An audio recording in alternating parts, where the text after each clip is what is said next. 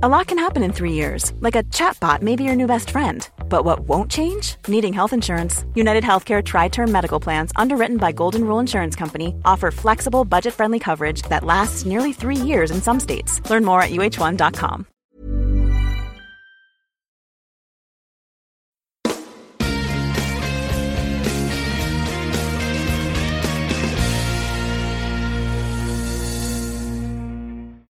Bueno, gracias por seguir con nosotros, eh, porque espero que estén siguiendo con nosotros. Si de repente se encuentran este audio y no saben de dónde viene, se han saltado la primera parte. Así que vayan de nuevo a su podcast y busquen el episodio que tiene el mismo número de este, pero es la cara A, porque este es la cara B. Así que Alternativamente, cabe la posibilidad de que ustedes sean arqueólogos del futuro distante y la cara A no se haya conservado y realmente estén escuchando esto sin contexto, sin saber exactamente a qué corresponde esto. Y esa, esa situación me parece estupenda. Ojalá esté ocurriendo. no se me había, no se me había ocurrido eso. Ojo. Ojo. Ahora cogemos tablillas sumerias y solo leemos a partir de la mitad de la historia, pues con Coffee Break Claro. podría pasar lo mismo. Pero qué tristeza que no se haya conservado la cara A. O sea, todo lo que estuvimos hablando se va a perder. Lo repetimos, por si acaso. Me em- parece bien. Empezamos con la historia de los postdocs. Eh, Sí. Está bueno actuar de uno mismo y, y estaría bueno, eso es, es un buen ejercicio, actuar de uno mismo y, y tratar de, imi- de imitar la vehemencia en la que lo dijo. Tenemos que no dejar hablar a José. Bueno, ya lo estaba haciendo. Tenemos que no dejar hablar a José durante media hora. Lo más divertido sería cambiar de que cada uno Exacto, exacto. Sí, estaría un bien. juego de roles. Sí. Eso estaría bien. No, yo siempre he dicho que intentar repetir algo que has dicho en una conversación anterior eh, puede ser un argumento que me sorprende que no hayan usado más los antideterministas. Eh, porque es Sí. realmente muy difícil, aunque sea la misma persona, volver a repetir lo mismo exactamente igual que dijiste hace un rato. Un día, un día podemos hacer un programa, aunque sea un, un día que no tengamos mucho de qué hablar, un programa en el cual yo imito a Edelstein y Edelstein me imita a mí. Ah, Pero eso no tendría, eso no tendría gracia ninguna, porque, a ver, yo antes a, a José no lo dejé hablar porque básicamente lo que tú estabas diciendo yo creo que ya representaba la idea de José. Tendría más gracia eh, que tú intentaras defender mis eh, posturas y yo las tuyas. Bueno, tam- tam- tampoco que es tan tampoco que pensamos tan distinto. Bueno, pero un poco más distinto que con José seguro que sí, ¿no? Sí, sí. Yo lo imito a José, es como, como mi hermano mayor, José. Bueno, salvo que los pongamos a hablar de determinismo. Ahí, ahí podría ser más interesante. Ah, quizás. sí, sí, ahí nos, ahí nos pelearíamos, ahí nos pelearíamos. Ahí me pelearía con la mitad de mis amigos ahí. sí. Hmm. Entre eso y Sí. fútbol. Yo creo que ahí sería interesante ponerlos a imitarse uno al otro. Bueno, eh, una cosita, de lo de estéreo tengo que hacer una rectificación. Eh, efectivamente, pues lo estuve mirando, me sorprendió mucho que José nos puso antes un comentario en el chat de que la, la separación era muy pequeñita, unos pocos ángulos. Em, es que no es constante. El estéreo A y B se van, claro, se van moviendo en su órbita y yo pensaba que estaban en puntos fijos, pero no, no es así. Las posiciones de estéreo A y B con respecto a la Tierra van cambiando con el tiempo. Em, así que es más divertido todavía. eh, no sé, tiene que ser un infierno el trabajar con esos datos. Bueno, vamos con el siguiente trabajo que teníamos para hoy. Es eh, un paper que nos propone Alberto y que me parece muy interesante sobre un gato de Schrödinger de 16 microgramos. Sí, efectivamente. Eh, pero quizá hay que definir a qué nos referimos con gato de Schrödinger, porque a lo mejor los biólogos eh, amantes del programa están diciendo, bueno, esto no es un descubrimiento de física, es un descubrimiento de biología. un gato de 16 microgramos es una nueva especie, claramente. Pues no, no es biología. Hoy no hay biología en Coffee Break. Entonces, bueno, si, queréis, si queréis, empiezo recordando, aunque yo creo que seguramente a todo el mundo le suene, eh, un poco lo que, lo que es uh, el gato de Schrödinger o la historia del gato de Schrödinger, que además a mí siempre me parece que en la cultura popular se ha quedado solo grabada la mitad de, de la historia, ¿no? Entonces, bueno, a la gente le suena que el gato de Schrödinger es una especie de experimento mental, un sistema físico en el que hay un gato que está vivo y muerto al mismo tiempo. Esa es la frase que yo creo que todos tenemos en la cabeza, ¿no? El gato está vivo y muerto al mismo tiempo, ¿no? Entonces, eh, esa frase, lógicamente, eh, no parece posible, ¿no? Todo el mundo lo escucha y dice, esto no puede ser. Y efectivamente es que eh, fue creada para que no pudiera ser. Entonces, si, si vemos la historia de lo que el gato de Schrödinger es, es, eh, bueno, ya sabéis que Erwin Schrödinger es uno de los padres de la, de la teoría cuántica, eh, no de los primeros padres, que ahí estarían pues Planck, Einstein, Bohr, toda esta gente, pero sí, digamos, de la segunda generación, la generación de Heisenberg, la generación de Born, de toda esta gente que en los años 20 hizo cosas tan interesantes. Eh, Schrödinger en concreto, pues una de sus mayores aportaciones es la ecuación que, que lleva su nombre, que es la, la ecuación que permitió expresar la física cuántica en un lenguaje que los físicos entendían bien, que era un lenguaje de las ecuaciones diferenciales, era un lenguaje que ya estaba muy manejado durante todo el siglo XIX. Antes de eso, las formulaciones de la cuántica o bien eran un poco oscuras, como la de Heisenberg, que la gente de matrices no sabía y todo esto, o bien resultaban un poco arbitrarias, ¿no? Como, como la cuantización de Bohr-Sommerfeld y todas estas cosas. Entonces, la, la llegada de la ecuación de... La broma tonta, la de Heisenberg era un poco incierta, ¿no? Eh, sí, efectivamente. Sobre todo es que la gente, bueno, yo creo que incluso como se publicaron con un año de diferencia, creo que eh, la mecánica matricial de Heisenberg es el año 25 y la ecuación de Schrödinger es el año 26, yo creo que la gente ni siquiera había llegado a creerse la, formulación de Heisenberg cuando se publicó la de Schrödinger. Todavía estaban discutiendo, pero esto está bien, esto tiene sentido o no, no está bien. Eh, entonces, la, ecuación de Schrödinger fue fundamental para em, digamos, hacer la física cuántica en todo su poder accesible a la comunidad de los físicos, que no es que fuera inaccesible antes, pero ahora estaba expresada en un lenguaje, digamos, que casi cualquier físico podía entender. Y a lo mejor la ecuación no la sabía resolver, pero, pero podías utilizar métodos aproximados, podías hacer cosas, ¿no? Entonces, bueno, Schrödinger es uno de estos padres fundadores de, la teoría. Luego, en, en, esos cinco años que van entre el año 25 y el año 30, o año 30 y poquitos, eh, se produce una formulación mucho más potente de la, de la, teoría y ya termina fijada a lo largo de los años 30 en, una, en, una, eh, eh, en un aspecto muy similar al que conocemos y estudiamos a día de hoy en las, en, las facultades de física. Bueno, pues Schrödinger, después de eso, después de ser uno de los padres de la teoría, no diré que reniega de ella, pero empieza a verle cosas a la teoría que no le gustan. Eh, le pasa un poco como a Einstein. Einstein es el, caso más, más, famoso en este sentido, ¿no? Que tenía esas discusiones legendarias con Bohr acerca de si la teoría cuántica tal y como la conocían era correcta, si era incompleta. Einstein no pensaba que, la teoría estuviera mal y Schrödinger tampoco, pero sí que pensaban que tenía ciertos aspectos que resultaban insatisfactorios o incluso eh, aberrantes intelectualmente, ¿no? Y en particular, eh, a ambos, a Schrödinger y Einstein, les molestaba bastante este aspecto de los sistemas físicos que pueden estar en dos estados al mismo tiempo y esos dos estados no parecen conciliables.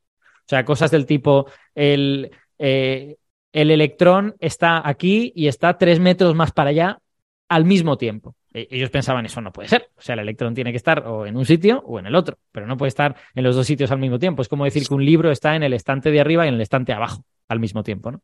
Entonces, eh, eso que a día de hoy llamamos estados de superposición y que asumimos con bastante naturalidad y utilizamos a tope en todas las aplicaciones de información cuántica y todas estas cosas, eh, en aquel momento resultaban para algunos eh, muy sorprendentes e incluso inaceptables.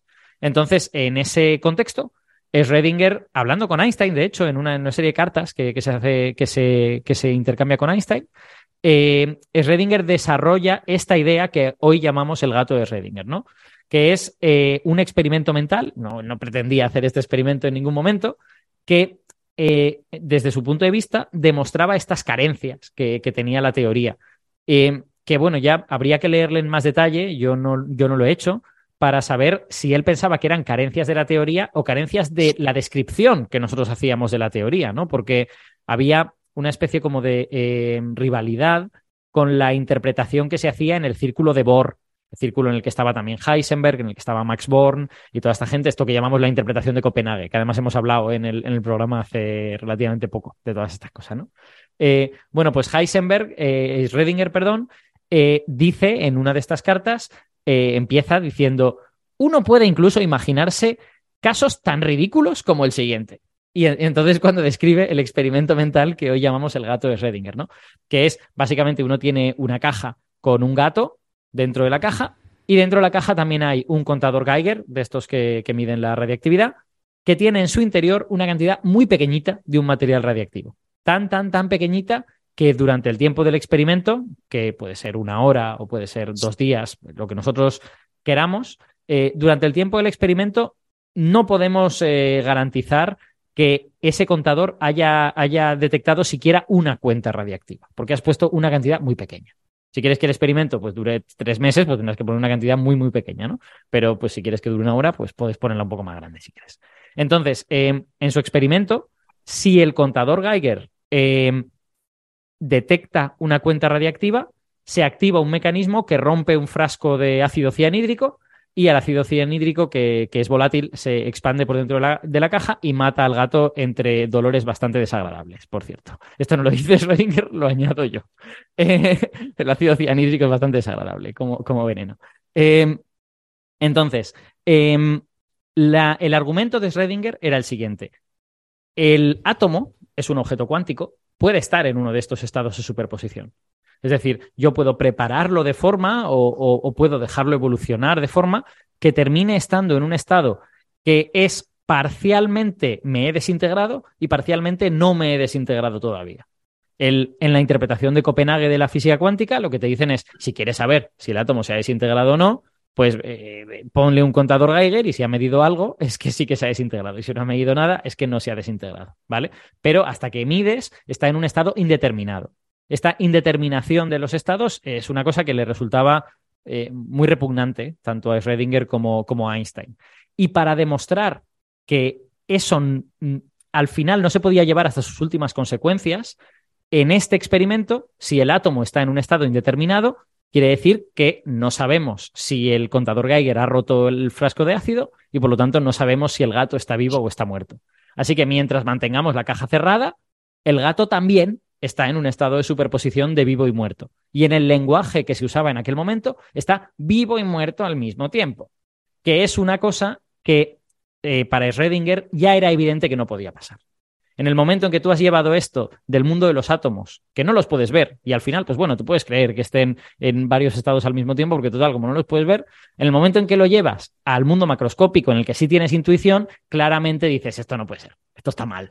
Entonces, toda esta, todo este experimento mental era básicamente un intento de eh, demostrar que la teoría cuántica tenía problemas graves y eran problemas que había que eh, abordar. Problemas del tipo, si nosotros pensamos que las mismas leyes aplican al mundo de los átomos que al mundo de los gatos, estamos fastidiados. Porque tendría que haber gatos vivos y muertos al mismo tiempo y eso no lo ha visto nadie. ¿Vale? Entonces, esto es el gato de Schrödinger. El gato de Schrödinger es un experimento mental que trata de refutar una, una parte de la, de la, teoría cuántica o de cómo nosotros la interpretamos. Eh, claro, a día de hoy, esto es un debate que se ha quedado ya un poco antiguo, porque claro, la teoría cuántica está tan, eh, tan testeada experimentalmente, hay tantas tecnologías que hemos hecho con ellas, e incluso se han desarrollado interpretaciones de la teoría posteriormente a este experimento que permiten, si quieres, pues quedarte tranquilo, como por ejemplo la interpretación de Many Worlds, la interpretación de muchos mundos, pues dice, hey, aquí no, aquí no está pasando nada. La teoría dice que el gato está en un estado de superposición de vivo y muerto. Bueno, eso es porque en una de estas ramificaciones del universo, la persona abre la caja y ve el gato vivo, y en otra de estas ramificaciones del universo, la persona abre la caja y ve el gato muerto. Entonces, la cuántica nos está describiendo esas posibles realidades aunque cada observador va a, vivir, va a vivir solo en una. Va a vivir en la rama en la que está vivo o en la rama en la que está muerto. Entonces, esa es una interpretación que a algunos les hace quedarse tranquilos. Yo no soy muy amante de, de la interpretación de muchos mundos personalmente, pero, pero bueno, que sí. después de, después de eh, todo este. Sí, un momentín. Después de esta argumentación de Schrödinger, se han desarrollado interpretaciones que a uno le pueden dejar más tranquilo y uno podría pensar que esto del gato de Schrödinger, pues realmente es un debate de los años 30 del siglo pasado, que pues ya no tendríamos por qué estar preocupándonos por él. Perdón, Héctor, sí. No, simplemente iba a hacer una matización, ya lo comenté la semana pasada, sobre la interpretación de muchos mundos, la, versión moderna. Eh, no es, no sería una ramificación del universo como acabas de describir, sino que el observador, el propio observador, también queda en un estado de superposición. Eh, uh -huh. Pero tú e, eres consciente de solo una de esas eh, de esos estados. Lo que pasa es que ese observador en superposición está entrelazado con el gato y con el átomo, de tal Exacto. manera que el observador contento eh, corresponde al gato vivo y al átomo no desintegrado, y el observador triste O sea, hay correlaciones en- entre los estados de observador, gato y átomo, Sí. ¿no? Efectivamente, sí, yo he querido pues como hacerlo rápido porque tampoco es cosa de contar toda la interpretación de muchos mundos en este, en este punto. Entonces, eh, ¿por qué os estoy contando esta cosa? Aparte de porque mola y porque forma parte de la cultura popular y está bien hablar de ella. Pues porque ha aparecido este artículo que es de hace un, dos, tres semanas, es del día 20 de abril, apareció en la revista Science, eh, 21 de abril, de eh, Marius Bild y colaboradores, que dice pues exactamente lo que tú has dicho. De Un- Zurich, ¿no? Del ETH. Efectivamente. Dice, eh, el título es eh, Estados de gato de Schrödinger para un oscilador mecánico de 16 microgramos. O sea que fíjate que aquí ya estamos retirando al gato y ya estamos diciendo que los microgramos corresponden a un oscilador. ¿Por Puedo, qué? puedo- puedo hacer un comentario que quizás es totalmente irrelevante, pero me, me llama la atención eh, la consistencia. Es del orden de la masa de Planck. ¿Qué dices? ¿En serio? Y La masa de Planck es 21 microgramos. Pues es, es completa casualidad, ¿eh? Porque la- No, no, no, lo sé, lo sé, pero digo, la pregunta, la pregunta es, es justamente, es, es totalmente una casualidad, pero es para, para disparar si no hay, hay- no hay algo que decir al respecto, ¿no? Pero que qué, habíamos delga- llegado. qué delgadito era Planck, ¿no? Eh, Exacto. Sí. Planck Eh. era un tío pequeñín. No, pues esto, ahora, ahora explicaré un poco cómo es el montaje y simplemente pues el montaje experimental que este, que este grupo tiene les permite tener esta, esta masa. Si pudieran tener la más grande, eh, la masa, le- lo harían. Creo que era necesario. El- Después, se, tal, después se quejan, después se quejan de mi comentario político. Eh, entonces, eh, ¿por qué se habla de gato de Schrödinger en un artículo del año 2023 y por qué no hay un gato y se, habla de un, de un resonador? Pues la idea es la siguiente. En realidad, lo que el, el corazón de lo que Schrödinger plantea es súper interesante, porque Schrödinger está diciendo, hey, hay unas leyes que aplican a los átomos, a él no le gustaban, ni siquiera aplicadas a los átomos, pero hoy en día sabemos que esas leyes aplican a los átomos y a las partículas y da la sensación de que hay otras que aplican a cosas como gatos y personas, ¿no? Entonces, ¿en qué momento casan esos dos mundos, ¿no? Hay una especie de transición, hay un, hay un tamaño, hay una masa, hay una temperatura, hay un algo a partir del cual la cuántica se rompe y aparece la física clásica. O, o es que tenemos que encontrar una forma, como por ejemplo esta interpretación de muchos mundos, de eh, conciliar ambos, ambos mundos, ¿no? Y en realidad son el mismo y, y no pasa nada, ¿no? Pues eh, esa pregunta, que se puede responder desde muchos ángulos diferentes, del ángulo filosófico, teórico, eh, a nivel experimental, hay mucha gente que está intentando como eh, testear los límites de la, de la teoría. Y hay varias formas de testear esos límites. Luego, si queréis, hablamos de alguna otra. Pero una de ellas es eh, tratar de poner en estados claramente cuánticos, en estados de superposición, objetos cada vez más grandes. De forma que si vamos avanzando, pues quizá al final pongamos, yo qué sé, una cuchara en un estado de superposición y veamos qué es lo que pasa, ¿no? Si, si realmente Schrödinger tenía razón o no tenía razón. Entonces, este artículo se enmarca dentro de esa búsqueda, ¿no? De, de poner objetos cada vez mayores en estados que claramente no son clásicos. Y os voy a explicar de, de qué va esto del resonador. Básicamente, eh, lo que tenemos es un. Nosotros queremos un objeto que vibre y queremos que tenga dos vibraciones contradictorias al mismo tiempo. Es decir, si, si, pensamos que una cosa que está vibrando es una membranita que va para arriba y para abajo, para arriba y para abajo, pues nos gustaría que estuviese en un estado de superposición de arriba en este instante y abajo. que, esté, que esté en vibraciones claramente eh, macroscópicamente contrapuestas, físicamente contradictorias, que es lo que Schrödinger quería decir, ¿vale?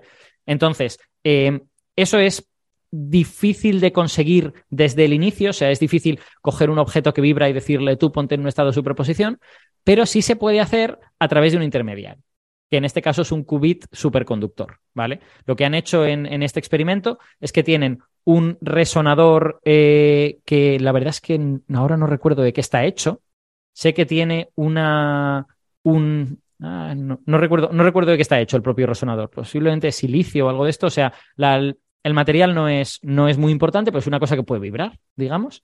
Eh, tienen este resonador y para poder poner el resonador en el estado de superposición que les interesa le ponen muy cerquita un qubit superconductor, es decir, uno de estos pequeños circuititos en el que tú puedes tener corrientes en sentido horario o en sentido antihorario. Y a día de hoy son, si nuestros oyentes se los quieren imaginar, no son así, pero que se lo imaginen como un pequeño cable circular en el que, como es superconductor, tú cuando pones una corriente, esa corriente se pasa muchísimo tiempo dando vueltas a ese pequeño cable circular. Entonces puedes tener una corriente que se mueve en el sentido de las agujas del reloj o una corriente que se mueve en el sentido contrario a las agujas del reloj.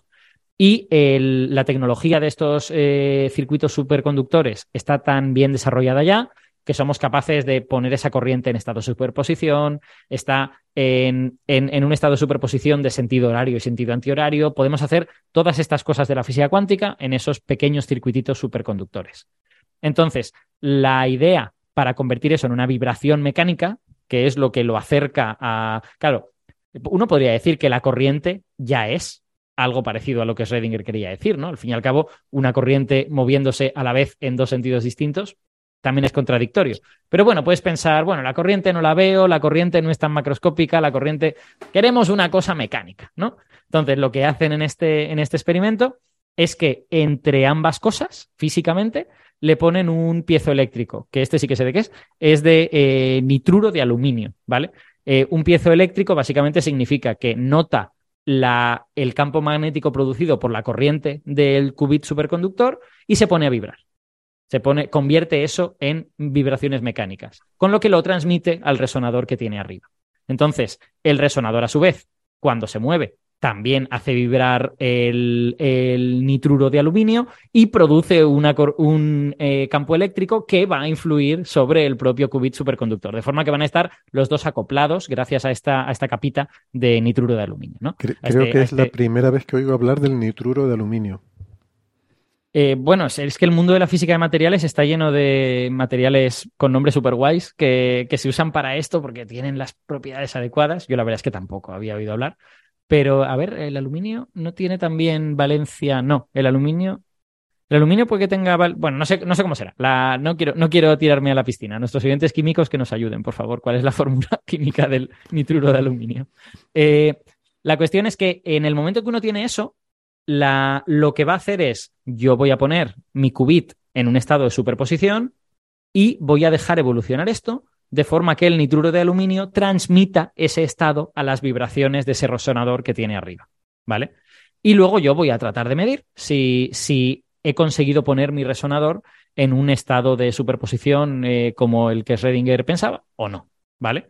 Eh, y de hecho, los detalles son muy bonitos en el sentido de que eh, tú no terminas teniendo el qubit y el, y el resonador vibrando al mismo tiempo y todo esto, sino que lo que ocurre es que se produce una especie de transitorio en el que inicialmente el qubit y el resonador están fuertemente acoplados, de repente el qubit como que pierde la, el, estado puro que tú le has metido y es transferido por completo al, al resonador y entonces durante un tiempo pequeñito el resonador está exactamente en el estado de superposición que tú quieres, como si hubieras transferido la superposición desde el qubit al resonador. Y ese momento de tiempo es el momento para medir, para medir si hemos creado un gato de Schrödinger, entre comillas, o no. Entonces, la potencia de la técnica es que gracias a este piezo eléctrico y gracias a que el qubit también es relativamente grande, eh, yo quizá puedo poner muchos átomos a vibrar en ese resonador. Y si tengo muchos átomos, me empiezo a acercar al límite macroscópico y empiezo a em, testear si objetos relativamente grandes pueden estar en estos estados de superposición. Y al final, después de hacer toda esta prueba, lo que eh, concluyen es que depende un poco de dónde pongas el corte de aquella más vibración ya que no llamas vibración, ¿vale? Pero poniendo un corte que es el que habitualmente se toma en, este tipo de artículos, llegan a la conclusión de que tienen una pieza de 16 microgramos formada por 10 elevado a 17 átomos aproximadamente, que está en un estado de superposición que efectivamente es eh, clásicamente contradictorio, ¿vale? y esto es un récord en cuanto a masa, ¿no? La, la, masa es muy grande. Y ahora si queréis hablamos de, ¿De dónde hay que buscar los récords? Si, si, si, lo que hay que hacer es ir a masas grandes o lo que hay que hacer es otro, es otro tipo de cosas, porque esta es una discusión bien, bien interesante también. Pero en cuanto a masa es un récord, ¿vale? Es el, es el objeto de masa más grande que se ha puesto en un estado de superposición de tipo gato de Schrödinger. Y comprueban... Antes que nada, antes que nada, lo que quiero es felicitarte, Alberto, por habernos conseguido, o haber conseguido, por lo menos, eh, para mí, explicarme este experimento, porque te confieso que yo cogí todo ilusionado en mi santa ingenuidad el paper que nos enviaste diciendo, ah, ya me voy a enterar por fin de eh, la, la gran, el gran misterio de la humanidad, dónde está la frontera entre la física clásica y la cuántica. Y empiezo a leer aquello y es que no entendía nada. Así que es un paper súper técnico. gracias por la explicación. A ver, es un, es un paper muy técnico. Yo tengo la suerte de que uno de mis mejores amigos eh, trabaja en información cuántica y viene del mundo de la óptica cuántica, que es el mundo del que ha salido esto. De hecho, él lo que, lo que me ha dicho es, eh, si es que en realidad lo que están haciendo en este artículo es un sistema de óptica cuántica, en el que tú tienes un objeto con dos posibles niveles, que es el qubit, en el que los niveles son eh, la corriente en un sentido o la corriente en otro sentido, y luego tienes un objeto en el que hay vibraciones, que es el análogo de la luz. O sea que en realidad lo que están haciendo es un experimento de luz incidiendo sobre un átomo, donde el resonador es la luz y el qubit superconductor es el átomo en el que tú cambias de estado debido a esas vibraciones que le llegan. Pero las ecuaciones son las mismas. Son exactamente las mismas en un sistema físicamente súper distinto. Entonces, si sabes óptica cuántica, como mi amigo sabe, eh, te parece transparente el, el artículo.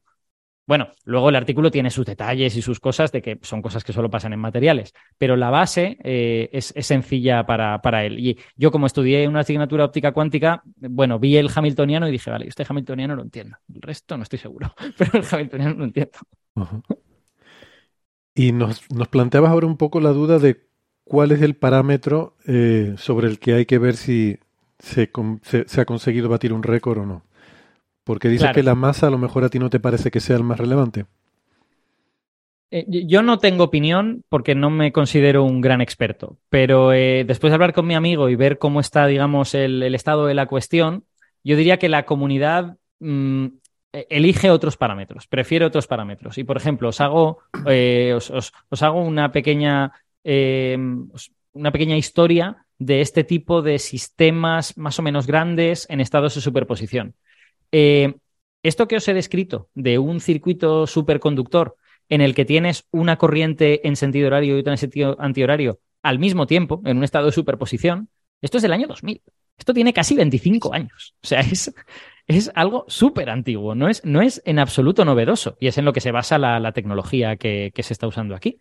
Eh, pero luego, en los últimos ocho años o así, ha habido como avances grandes por ejemplo, en el año 2015 se, se, hizo un experimento, que en mi opinión es espectacular, en el que tú cogías eh, un átomo de rubidio, ¿vale? Un átomo de rubidio, ¿eh? un solo átomo de rubidio. Aquí no estamos en el mundo macroscópico en cuanto a la cantidad de materia.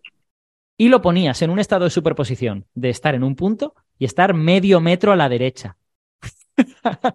un átomo en un estado de superposición de aquí y allá. Puedes meter la mano por en medio de los ah. dos puntos en los que el átomo está. Es un solo átomo. ¿eh? Claro, eso, eso, eso, es interesante porque hay como, hay como tres, para, hay tres dimensiones en las que es importante explorar esto. Que, que está uh -huh. bueno, quiero decir que haya experimentos que exploran una y las otras dos. Esas son una, la extensión espacial, que es la que estás contando. ¿No? El hecho de que por eso se hacen estos récords, de que ahora se entrelaza de un lado y del otro del Danubio, o entre aquí un satélite, es. o lo que fuera, la extensión espacial. La otra es la cantidad de grados de libertad, es decir, de partículas que frugalmente, independientemente, uno podría describir con pocos grados de libertad, como un spin o algo así, pero muchas de ellas, ¿no? Por ejemplo, 10 a la 17 átomos, como en este caso. Uh -huh. Y la otra es la energía, que tiene Eso que ver con la masa, que es este caso, ¿no? También. Uh -huh. En este caso están estas dos últimas. No, y podrías, de... podrías, incluso decir la temperatura, ¿no? En el mm. momento en que yo aumento la temperatura, ¿cómo voy perdiendo esas claro, propiedades? Eso, eso, eso, eso, eso, claro, eso es más complicado todavía. Bose-Einstein requiere temperaturas muy bajas y esa es la clave para mantener esas propiedades claro. cuánticas, ¿no? Y o la superconductividad también, ¿no? Que claro, es, es... exacto. En realidad estamos que... hablando de, de, de, sistemas bastante fríos todos estos, ¿no? En el caso, si te vas a un gato, solo la temperatura ya se convierte en game over para, para hacer un estado cuántico coherente. Mm. Es que mi, mi uh, a ver, mi tormento con esta pregunta viene de mi primer curso de mecánica cuántica, que fue bastante para mí frustrante, eh, porque esta fue una de las preguntas que planteé, y la profesora me dijo, la longitud de onda de, de Broglie es lo que marca el comportamiento cuántico y clásico. Y me lo creí, pero claro, yeah. esa longitud de onda de Broglie eh, va básicamente con la constante de Planck, y el momento de la partícula. Entonces, eh, de hecho creo que iba dividiendo por el momento, ¿no? O sea, que cuando tú consideras tamaño, o sea, ella hablaba de tamaño, ¿no? Porque claro, la pregunta ingenua Mm. de alguien que, que no conoce dice, bueno, las cosas pequeñitas son cuánticas y las cosas grandes son clásicas. ¿Cuánto de pequeñita tiene que ser? Pues más pequeña que la longitud de onda de de Broglie. Eso va con la inversa del momento lineal de la partícula.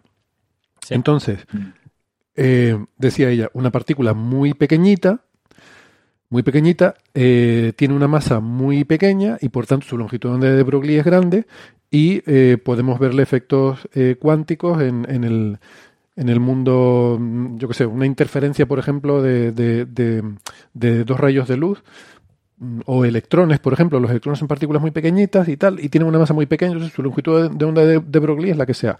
Y yo decía, bueno, pero claro, el momento yo lo puedo hacer tan pequeño como yo quiera, la pongo parada, velocidad cero, ya la hago infinita la longitud de, onda de, de Broglie, la puedo hacer tan grande como yo quiera. Y ya, no, no, nunca puedes estar totalmente parado. Claro, nunca puedes estar totalmente parado porque siempre hay una temperatura. Entonces, ahí, ahí es donde juega la temperatura en todo esto, ¿no? O sea Exacto. que to- todos estos parámetros de alguna forma todos influyen, ¿no? Incluso desde una concepción tan naif como esta, este juego de la longitud de de Broglie, eh, masa, energía, temperatura eh, es- están relacionados. Y, y el número de partículas y de grados de libertad tiene que ver con la decoherencia, que Sí. es todavía otro tema que no hemos comentado, ¿no? Pero no sé si alguien quiere abrir ese melón y hablar un poco de la decoherencia también. Yo, yo puedo, yo puedo decir alguna cosa, pero que hablen eh, José y Gastón si quieren de, de ello. El, bueno, de- de- dejadme, dejadme que termine de decir una cosita de esto de, de los átomos separados por medio metro, porque me ha sabido un poco mal. He dicho esto de se puede meter la mano entre ellos. Eso no es verdad, ¿vale? Porque han de estar muy fríos, han de estar en un vacío absoluto y por lo tanto hay máquinas por en medio. No- pero bueno, no está tu mano, pero están esas máquinas por en medio, digamos, ¿vale? O sea, no, meter la mano no se puede, pero, pero sí que hay una separación macroscópica. Una entre mano esos- metafórica se podría... Exacto, exacto. Y luego hay una, un experimento del año 2019, que este experimento es muy relevante por, por razones que ahora contaremos, en el que lo que se hizo fue poner, eh, este parece menos espectacular, pero luego resulta que cuando se hacen los números eh, es más espectacular. Se pusieron eh, macromoléculas, mo- mo- moléculas orgánicas de más de 25 kilodalton, eso quiere decir eh, más de, su masa es 25.000 veces la, masa del átomo de hidrógeno, más o menos. Eh, claro, como están hechas con átomos de carbono y tal, al final estas moléculas tienen, no estoy muy seguro, 3.000, 4.000 átomos algo así, no 25.000, pero bueno, un número grande, miles de, de átomos. Pues estas macromoléculas se pusieron en un estado de superposición, también como este átomo, separado en el espacio, pero estas estaban separadas por 260 nanómetros, que es, para que nuestros oyentes se hagan una idea, eh, como ponerlo a un lado y a otro de una bacteria muy pequeña, ¿vale? No, en realidad no hay bacterias tan pequeñas. Sería como ponerlo entre la, la mitad y un extremo de una bacteria, si queréis.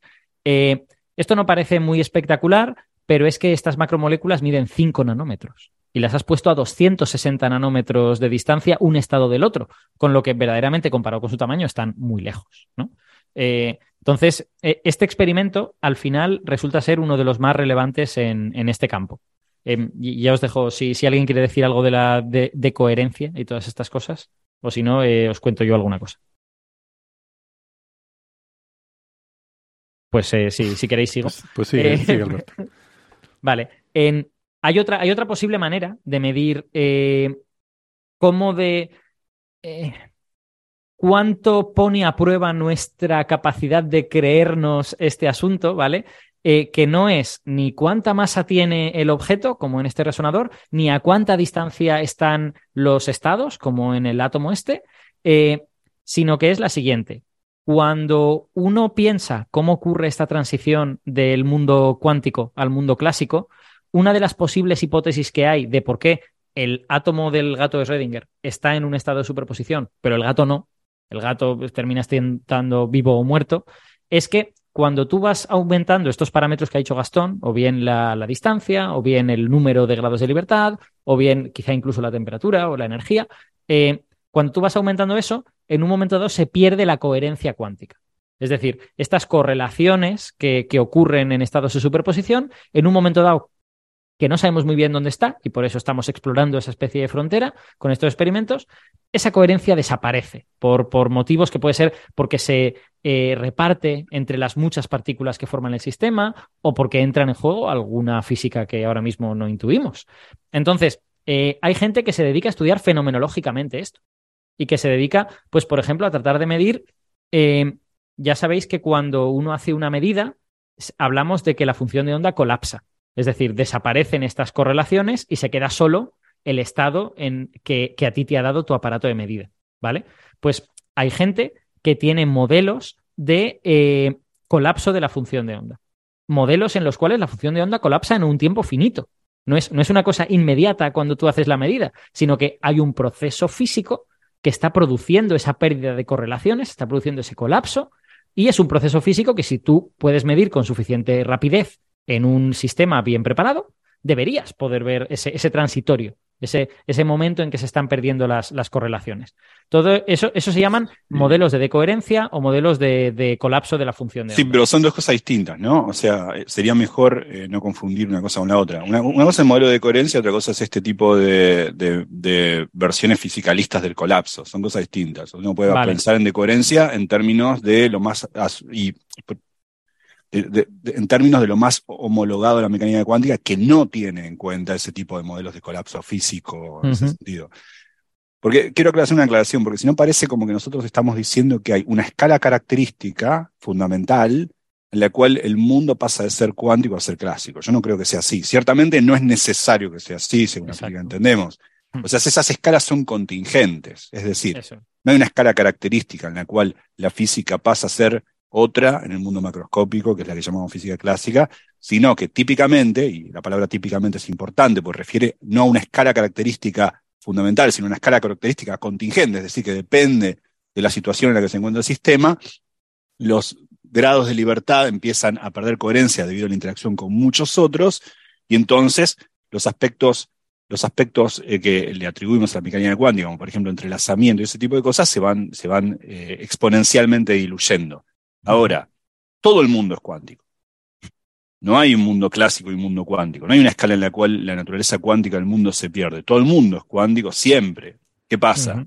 Es que muchos efectos de la física fundamental, todo, toda ella es cuántica, a escalas macroscópicas se vuelven desdeñables. Es decir, no hay correlaciones eh, características fuertes, eh, la coherencia entre, lo, entre, los subsistemas de un sistema, un solo sistema, llamamos universo, mueren exponencialmente, las partes fuera de la diagonal del sistema observado en la matriz densidad decaen exponencialmente con el tiempo, que es lo que la teoría de coherencia dice, pero no es que, eh, al menos la versión más homologada de la física, no dice que hay una escala característica fundamental, concreta, fundamental, no que dependa de las diferentes situaciones, sino fundamental en el cual el mundo pase de lo, del carácter cuántico al carácter clásico, ¿no? O sea, eh, digo, al menos en la versión más homologada de la física. Sí, sí, yo no, no, quería, no quería sugerir eso. Creo que me, me, he embalado un poco y he mezclado. Y he mezclado un ejemplo cosas. concreto es que estamos acostumbradísimos a tratar con sistemas de 16 microgramos que son clásicos. Sí. Y acá vemos uno que no es clásico. Significa, no hay una escala característica en la cual eh, estamos explorando esa frontera. No, lo que pasa es que ese sistema hemos logrado que no haya hecho de coherencia, habiéndolo podido, habiéndolo podido poner en situaciones experimentales de mucho control, donde no interactuaba con eh, el ambiente, donde no estaba mucha temperatura, pues la temperatura no es más que eso, la temperatura uh -huh. no es más que hacerlo interactuar con muchos grados de libertad que no estás controlando. Entonces uno traza sobre los grados de libertad de la matriz de densidad del subsistema que llama ambiente. ¿No? Y entonces el, sistema observado tiene una matriz de densidad cuyo término fuera de la diagonal en la base de observables diagonales en el aparato de medición que llamase el ambiente decaen exponencialmente con el tiempo. Es toda una historia que no necesita, al menos en su versión eh, más aceptada, o aceptada por más gente, digamos, eh, no necesita de un colapso de la función de onda en el sentido eh, fisicalista de, de, la palabra. Como, Yo, pequeño comentario teoría... respecto, respecto de lo, del tamaño del sistema, no sé si para agregar claridad o confusión, eh, es que no es tanto el tamaño en términos de, de escala eh, en metros, sino, o sea, si uno se toma literalmente la integral funcional, la formulación de Feynman es, es la acción del sistema. Eh, uno puede, digamos, la acción, que es una cantidad que conectada de, una, de alguna manera también a la energía, conectada al momento, pero de una manera, bueno, no, no, no es ni la energía ni el momento, es una combinación de estas cosas, eh, se mide justo en las mismas unidades que la constante de Planck.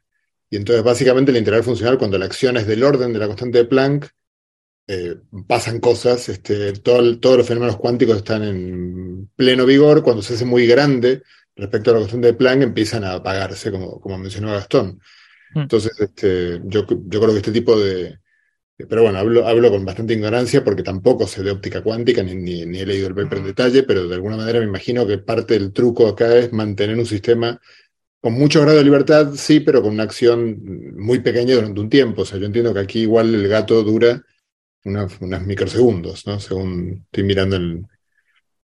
Sí, dura muy poco, dura muy poco, efectivamente. Y además, eh, se, cuando vuelve a estar interaccionando con el qubit, deja de estar el resonador en ese estado mecánico tan interesante, ¿no? Y se produce como una especie de eh, ciclicidad, ¿no? En que gana y pierde ese estado y eventualmente, pues supongo que se pierde todo térmicamente. A mí lo que me llamó la atención del artículo es, eh, eso quizá un sesgo personal, pero es el número de átomos involucrados más que la masa en sí. 10, hmm. a la, 10, a la, 17, si no me equivoco. Sí, sí. 10 a la 17 átomos es un montón. Claro, es que, un, es que un gato de verdad, ¿cuántos son? 10 elevado a 23. 3. 24. sí, 10 moles de átomo. claro, gatos son 10 moles. A lo mejor 100 moles. O sea, quiero decir, 10 elevado a 25. Es, quiero decir, este sistema está más cerca de un gato que de un átomo. Totalmente. en ese sentido. Nunca me había planteado cuántos moles son un gato. ¿Cuántos moles tiene un gato? bueno. entonces, bueno, toda esta cosa de la, del colapso y de los modelos de colapso y tal, no, no quería yo decir que sea la visión mainstream de la física cuántica, no lo es, eh, pero lo comentaba porque hay una medida de cuán, eh, cuán gato de Schrödinger es un estado cuántico en base a este tipo de modelos. Porque hay sistemas, eh, hay sistemas que pones en ciertos estados que los hacen más susceptibles de poder investigar este tipo de modelos, de poder mm. investigar, pues, si el colapso fuese una cosa física, tal y cual. Entonces, eh, eso se puede cuantificar. No sé exactamente cómo es, cómo es la métrica de eso, pero esencialmente, para que os hagáis una idea, es una métrica logarítmica en que cada vez que añades uno es un factor 10, un factor 10 más fácil detectar estos, estas eh, estos colapsos físicos de la función de onda y tal y cual, en donde el gato de verdad tendría en esta escala un valor de 57, ¿vale? Y los sistemas que estamos, con los que estamos trabajando a día de hoy tienen valores entre 10 y 20. Mm. Donde el, por ejemplo, el átomo este puesto en dos estados físicamente separados por medio metro, en esta métrica, tiene un, un valor de 10, de 11, perdón. Tiene una capacidad de 11 de descubrir esta especie de colapsos físicos de la función de onda si existieran. Y la macromolécula esta puesta en un estado separado por 260 nanómetros que os he dicho antes es, pues por eso la mencionaba, el estado a día de hoy y el sistema a día de hoy que más alto puntúa en esa, en esa escala con 14. Está un factor 1000 por encima del átomo de rubidio y este resonador empata con el rubidio. Este resonador, fijaos, el rubidio es un átomo puesto a un metro, a medio metro de diferencia en sus dos estados. Estos son 10 elevado a 17 átomos, pero el movimiento es mucho más pequeño. No he dicho todavía cuánto, cuánto es esa vibración del resonador, pero lo voy a decir ahora. El estado de superposición eh, de los dos estados del resonador difieren en el espacio en 10 elevado a menos 18 metros. Es muy pequeño, es mil veces más pequeño que un protón. Es extremadamente pequeño. Entonces, efectivamente, tienes muchísimos más átomos que el átomo de rubidio, pero a cambio no es medio metro. Es 10 elevado a menos 18 metros. Entonces, al final, una cosa y la otra, en esta métrica en particular, se terminan anulando. Y en cuanto a potencialidad de descubrir eh, nueva física en el colapso de la función de onda, empatan.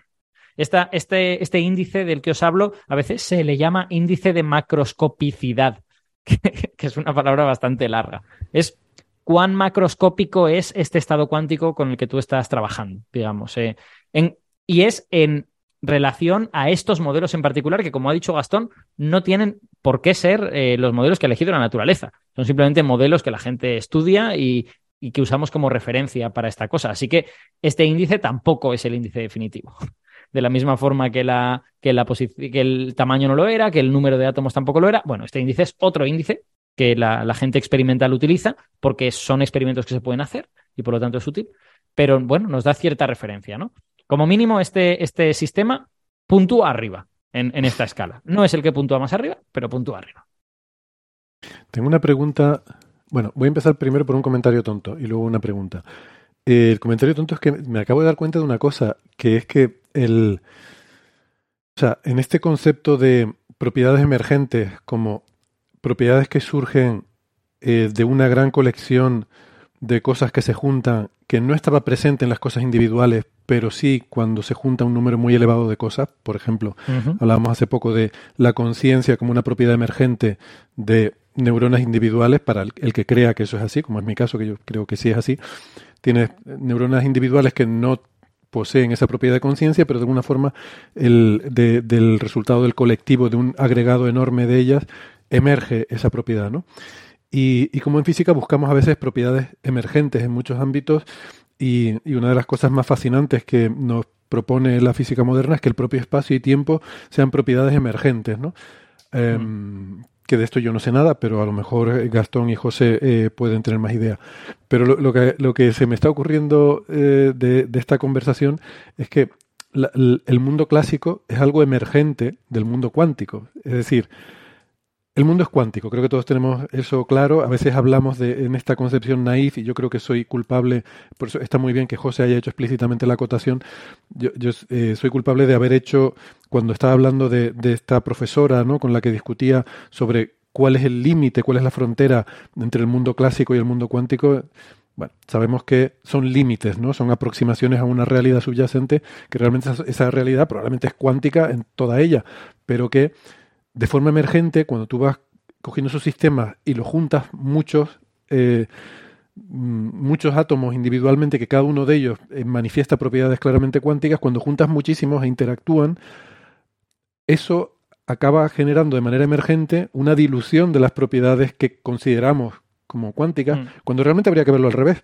O sea, el mundo normal sería el cuántico y las propiedades extrañas emergentes deberían ser las clásicas, ¿no? O sea, los átomos se deben preguntar que qué cosa tan rara es esta, que es el, clasicismo que surge cuando nos juntamos muchos y de manera emergente aparece algo que llamamos clásico, que es muy extraño y difícil de entender.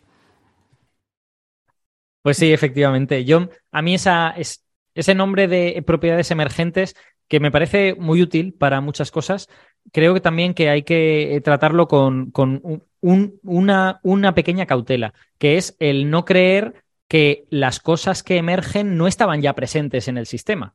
O sea, habitualmente cuando, cuando hablamos de propiedades emergentes, hablamos de, wow, con las ecuaciones que yo tengo, me resulta difícil deducir que esta cosa esté ocurriendo, pero eso está en las ecuaciones. No es que cuando tú juntes las cosas, las reglas del, del juego cambien porque entonces tampoco sería emergente, simplemente diríamos las ecuaciones que teníamos eran incorrectas. Sí, lo, que, pasa es que, ojo, un, matiz ahí es que eh, uno cuando estudia un sistema físico siempre tiene que recordar que uno elige cuáles son los grados de libertad que, con los que uno lo va a describir, y normalmente la emergencia aparece en otro plano, en el sentido de que eh, las neuronas, ¿dónde está la conciencia? ¿En qué neurona en particular? Digamos, es una pregunta que muy probablemente no tenga sentido, o sea, no puedo demostrar que no, tenga, no tiene sentido, pero es muy probable que no tenga sentido, porque es la totalidad de la red neuronal la que genera este efecto. Por lo tanto, para, describir la conciencia, eh, no es muy útil seguir pensando en neuronas. O uno puede perderse en pensar en neuronas. Lo mismo ocurre con, con, si quiero estudiar el... Newton entendió muy bien cómo caen las manzanas sin necesidad de, sin saber que las manzanas están hechas de átomos. Eh, porque, porque sí, completamente irrelevante que, e, esa información está, está directamente desacoplada eh, en un sentido que además hoy entendemos mejor que nunca, o de los trabajos de, Wilson y del grupo de normalización, están desacopladas las escalas. Cuando uno piensa en la manzana, da igual de que está hecha, básicamente. Hmm. Sí. Yo siempre, yo siempre pienso, eh, como a lo mejor es de formación profesional por ser físico de partículas, siempre pienso en el caso del protón y los quarks, ¿no? O sea, la, interacción fuerte te habla de quarks, en ella hay quarks y gluones, las cargas de esas, de esas partículas están bien definidas, las ecuaciones las tenemos, pero realmente en el mundo no vemos quarks. En el mundo vemos protones, vemos neutrones, vemos piones, vemos otras cosas que sabemos que están formados por quarks y por un mar de gluones y por una serie de cosas, pero no sabemos llegar de, de un mundo al otro. ¿no? Las ecuaciones son tan complicadas que los protones en cierta manera son algo emergente del mundo de la cromodinámica cuántica. Pero todos confiamos en que en realidad estarán en las ecuaciones, ¿no? Que algún día seremos capaces de, de, usar las ecuaciones para llegar de los quarks a los protones, pero ese día pues no, no ha llegado todavía. Sí, evidentemente, claro, debe haber algo que está ahí, pero, pero la emergencia implica que esa propiedad en concreto se manifiesta cuando tienes una colección muy grande de esos elementos, ¿no? Para, emerger. Claro, claro. Em, eh, bueno, eso era el comentario tonto. La pregunta que sí tengo sobre esto eh, tiene que ver con estos modelos de colapso de función de ondas, como algo que transcurre en un tiempo finito y demás. Em, yo entiendo que esto se refiere, esto se, se engloba en un marco que no es la teoría cuántica canónica de toda la vida, porque, a ver, a mí me enseñaron teoría cuántica partiendo de unos postulados, y uno de los postulados es el colapso de la función de onda. Eso es un postulado, o sea, no, no, no, no viene, no, o sea, es un postulado de la teoría. Se dice que cuando se produce una medida, el, de los eh, de, de la combinación lineal de autoestados en los que se encuentra el sistema, pues al producirse la medida se selecciona uno de esos estados. Mm, es un postulado, Sí, es- es como, no sé, Es, es exactamente así. La teoría cuántica canónica, por, por así decirlo, bueno, la, la teoría cuántica, deberíamos decir, el, el colapso de la función de onda es instantáneo. Entonces, Entonces, todo estos esto- modelos eh, están englobados en algo más general. Sí, exacto. Son como extensiones de la teoría cuántica, porque ya sabes que el postulado del colapso eh, eh, genera mucha insatisfacción a muchos físicos. Les parece que eso de que una función de onda pueda ser tan grande como una galaxia entera, pero tú haces una medida y toda la función de onda desaparece en toda la galaxia al mismo tiempo, eh, pues está esta cosa de variables no locales, tal. Entonces, hay gente que eh, yo no sé mucho de, de modelos de colapso de función de onda, pero, pero sé que no es mecánica cuántica canónica Vale. y que, digamos, vienen motivados por esta insatisfacción que produce el hecho de que ¡pam! La, la función de onda desaparece de forma instantánea en todo el universo, ¿no? Entonces trata como de eh, dar una fisicalidad, como ha dicho Gastón, a, a este proceso de colapso. Pero efectivamente nunca se ha encontrado una- un indicio de que el colapso ocurra en un tiempo finito y estos modelos a día de hoy son especulativos.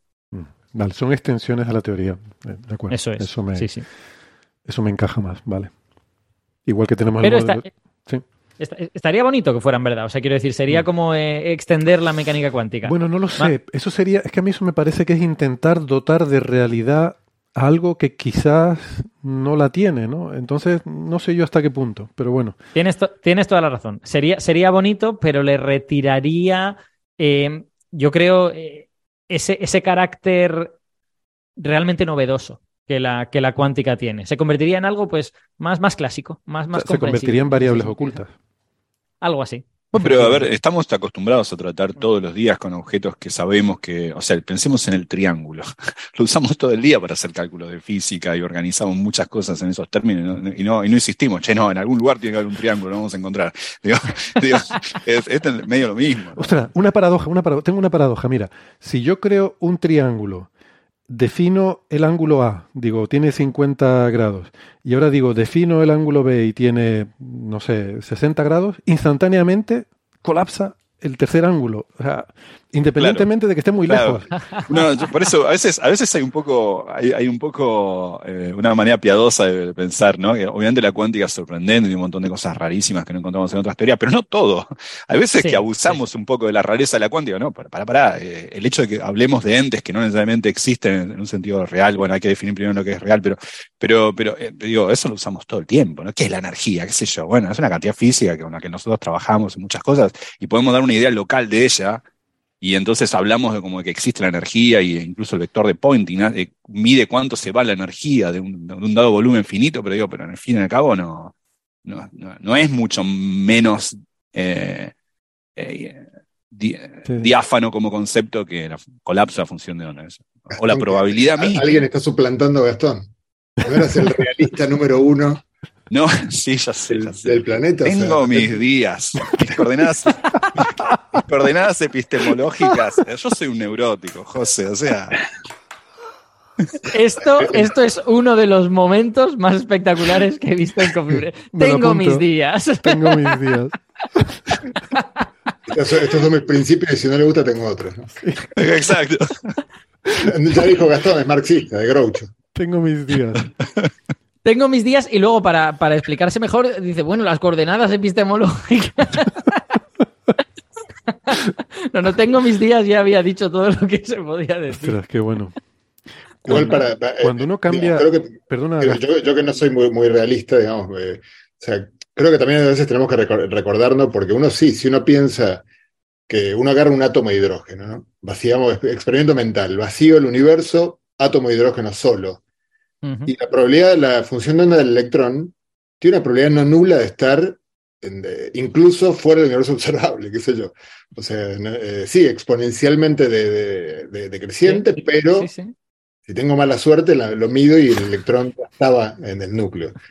Eh, yo acá me pongo un poco, o sea, eso suena un poco absurdo, ¿no? Y, y- y quizás es absurdo, porque quizás estamos extrapolando un poco demasiado los principios de la mecánica cuántica, que es- cuyos experimentos pueden ser hechos en un contexto eh, muy concreto. Nadie puede hacer un experimento en el cual, eh, digamos, eh, para, para constatar, o sea, la idea de que la función de colapse esté en toda la galaxia y colapse a un laboratorio, Mm, suena absurda. ¿no? Entonces, claro. yo no creo que la función de onda esté en toda la galaxia, aunque, la- aunque las ecuaciones lo digan, porque las ecuaciones no están hechas para, para lidiar con átomos en los cuales el electrón puede estar en cualquier lugar de la galaxia. Sí, yo, yo creo que esto va en la línea de lo que decía Gastón del triángulo, ¿no? O sea, la función de onda puede no ser algo real, puede ser un objeto matemático, igual que un triángulo es algo matemático, ¿no? Y yo puedo hablar de un triángulo de aquí a la galaxia de Andrómeda y a M87, pero no es un triángulo real, ¿no? Y, y- y yo puedo decir lo que es que... real es el ket. ¿Cómo? Lo que es real es el ket en el espacio de Hilbert. El que, el que del triángulo, o sea, ya, vale, ya, ya la liamos. Pero sí, sí, efectivamente, ¿no? Em, bueno, respecto a eso de que la función de onda del electrón podría estar fuera del universo observable, quién sabe, a lo mejor, a, a lo mejor hay una cuantización en la cuántica y realmente hay píxeles de probabilidad, y si la probabilidad es menos de 10 a la menos 20 ya es cero. Ya esto quiere decir que Mm. a lo mejor hay sutilezas así que no conocemos tampoco en la teoría porque no hemos llegado a Cierto. ellas, ¿no? Es cierto que, o sea, la pregunta de si la probabilidad puede ser cero eh, o, o hay un, un cuanto mínimo de probabilidades. Hay un cuanto de probabilidad, claro. Una- yo no había escuchado nunca esa idea, me parece interesante. De, de todas maneras, por, por lo que decía José, eh, precisamente creo que son interesantes eh, experimentos como este de este artículo de Science, ¿no? Por, por ir explorando, ir como aumentando la, el, el listado de sistemas que hemos conseguido poner en, en estados claramente cuánticos, ¿no? Y tratar de entender las, los parámetros que decía antes Gastón. ¿Qué, qué parámetro es más importante? ¿El parámetro es, la, es el tamaño, es el número de átomos, es la acción? Eh, no sé, ¿qué, qué, qué está pasando? Entonces, este tipo de experimentos creo que nos permiten de una forma heurística tratar de entender cómo funciona esa transición del mundo cuántico al clásico, si es que la transición existe, claro. Eh, ¿Cómo es la- la- ¿A qué temperatura es este experimento? Es que creo que no lo dicen. Bueno, yo Eh, yo no lo, no lo he conseguido encontrar ahora en una búsqueda rápida, porque antes Claro, lo he dicho. tampoco. Hombre, hablando. Tiene que estar, Pero- tiene que estar muy frío, ¿eh? Claro, hablando Hay- en qubit, Claro. tiene que ser. mm. Pero por eso, o sea, en- en- no es tan sorprendente, o sea, en este, quizás no en este tipo de experimentos, pero sabemos que hay sistemas macroscópicos cuánticos a muy bajas temperaturas, ¿no? La superfluidez, la superconductividad son ejemplos de eso.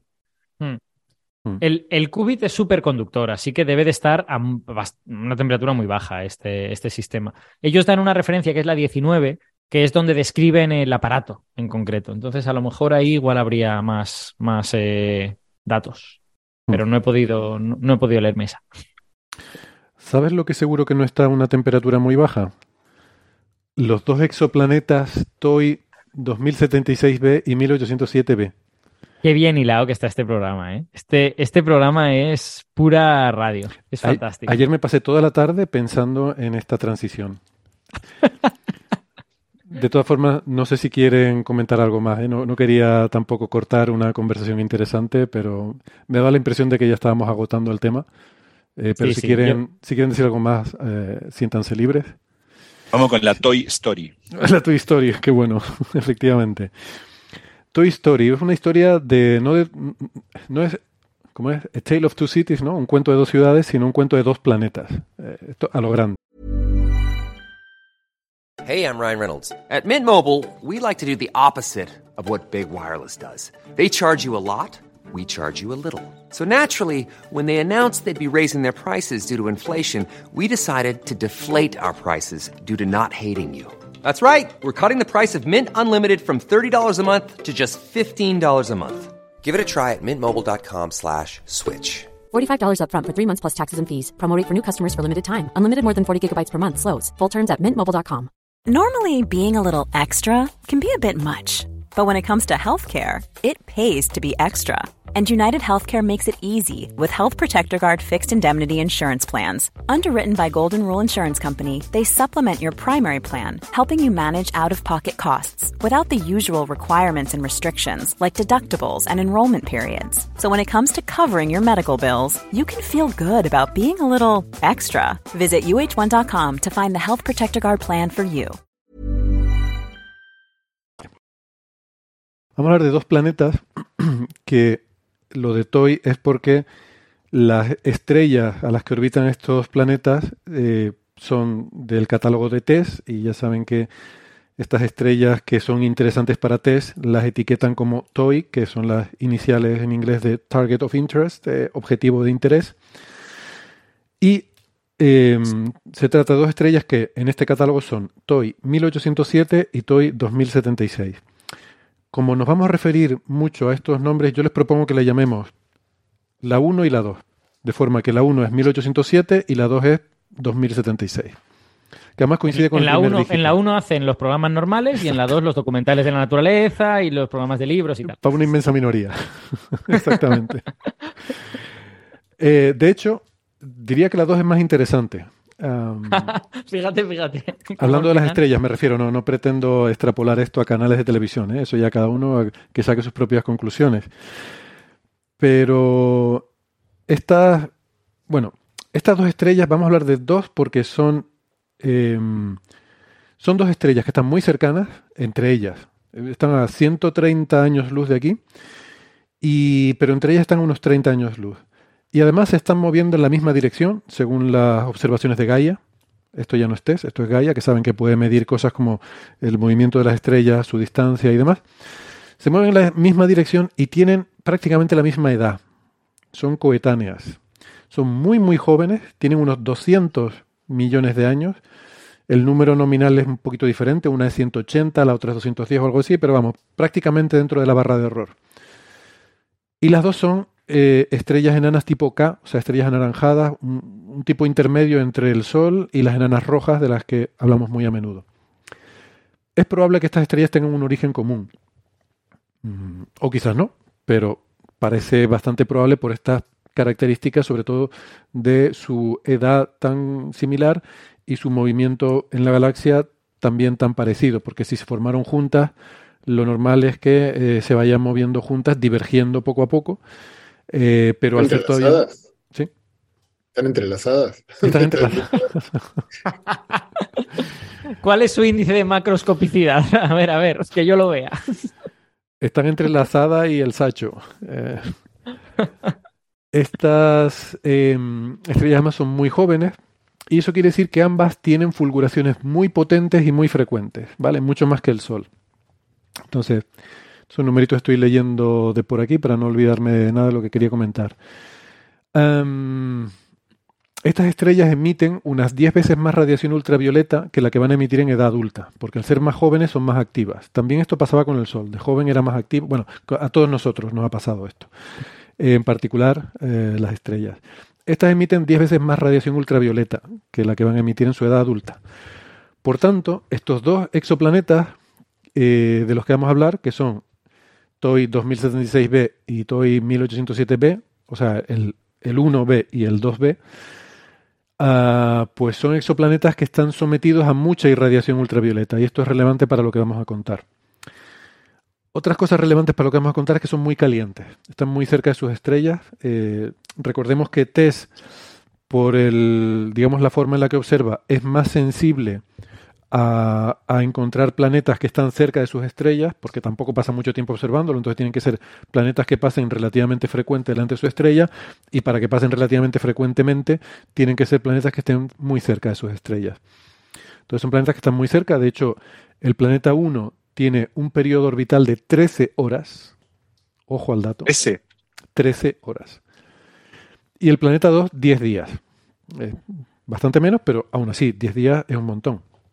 Mm. Está mucho más cerca que Mercurio, de su estrella, que Mercurio del Sol. Em, estos planetas reciben entre las estrellas con las que están y la proximidad que tienen, pues uno de ellos 400 veces más luz ultravioleta que la Tierra y el otro 22.000 veces más luz ultravioleta que la Tierra.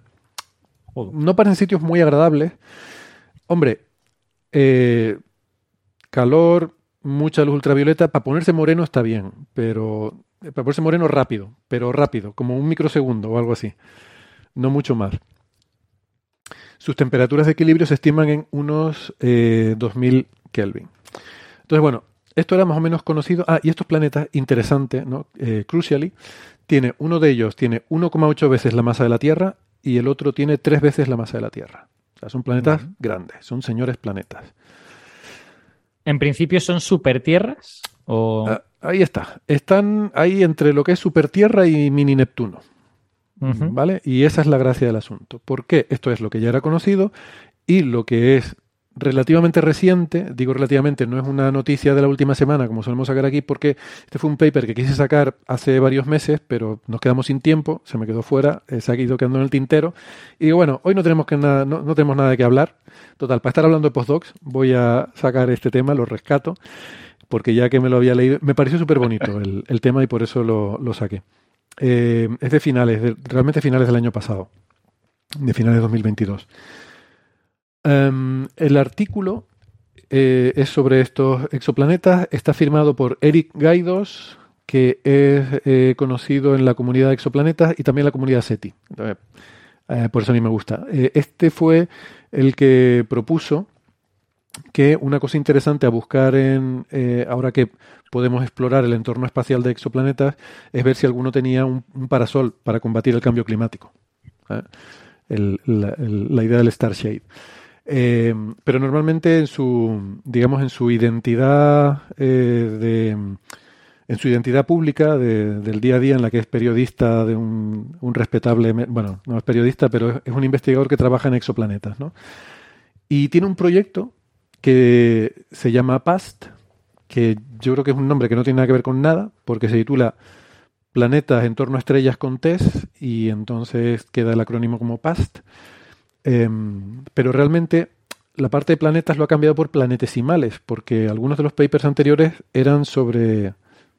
mm, sobre. Bueno, esta serie de papers tiene que ver con observaciones con el Eric Gaidos de la Universidad de Hawái. Entonces tiene acceso eh, preferente a los telescopios que hay allí, entre ellos el telescopio Subaru, que es con el que se está haciendo este proyecto. Pero sobre todo tiene acceso preferente a Hawái. Bueno, sí, Eso mola, mola Claro. mogollón también. claro. Hablando del calor y de ponerse morenos, ¿no? Pero- Exacto. O, o te referías a los, a los otros telescopios también. Pero bueno, No, bueno, mi- yo no he estado nunca, pero estoy convencido de que me encantaría, vamos. eh, yo he estado. O sea, ya, ya lo, lo he dicho otras veces. O sea, ¿por qué me pasan a mí estas cosas? No tengo ni idea. O sea, debí haber sido muy bueno en una vida anterior.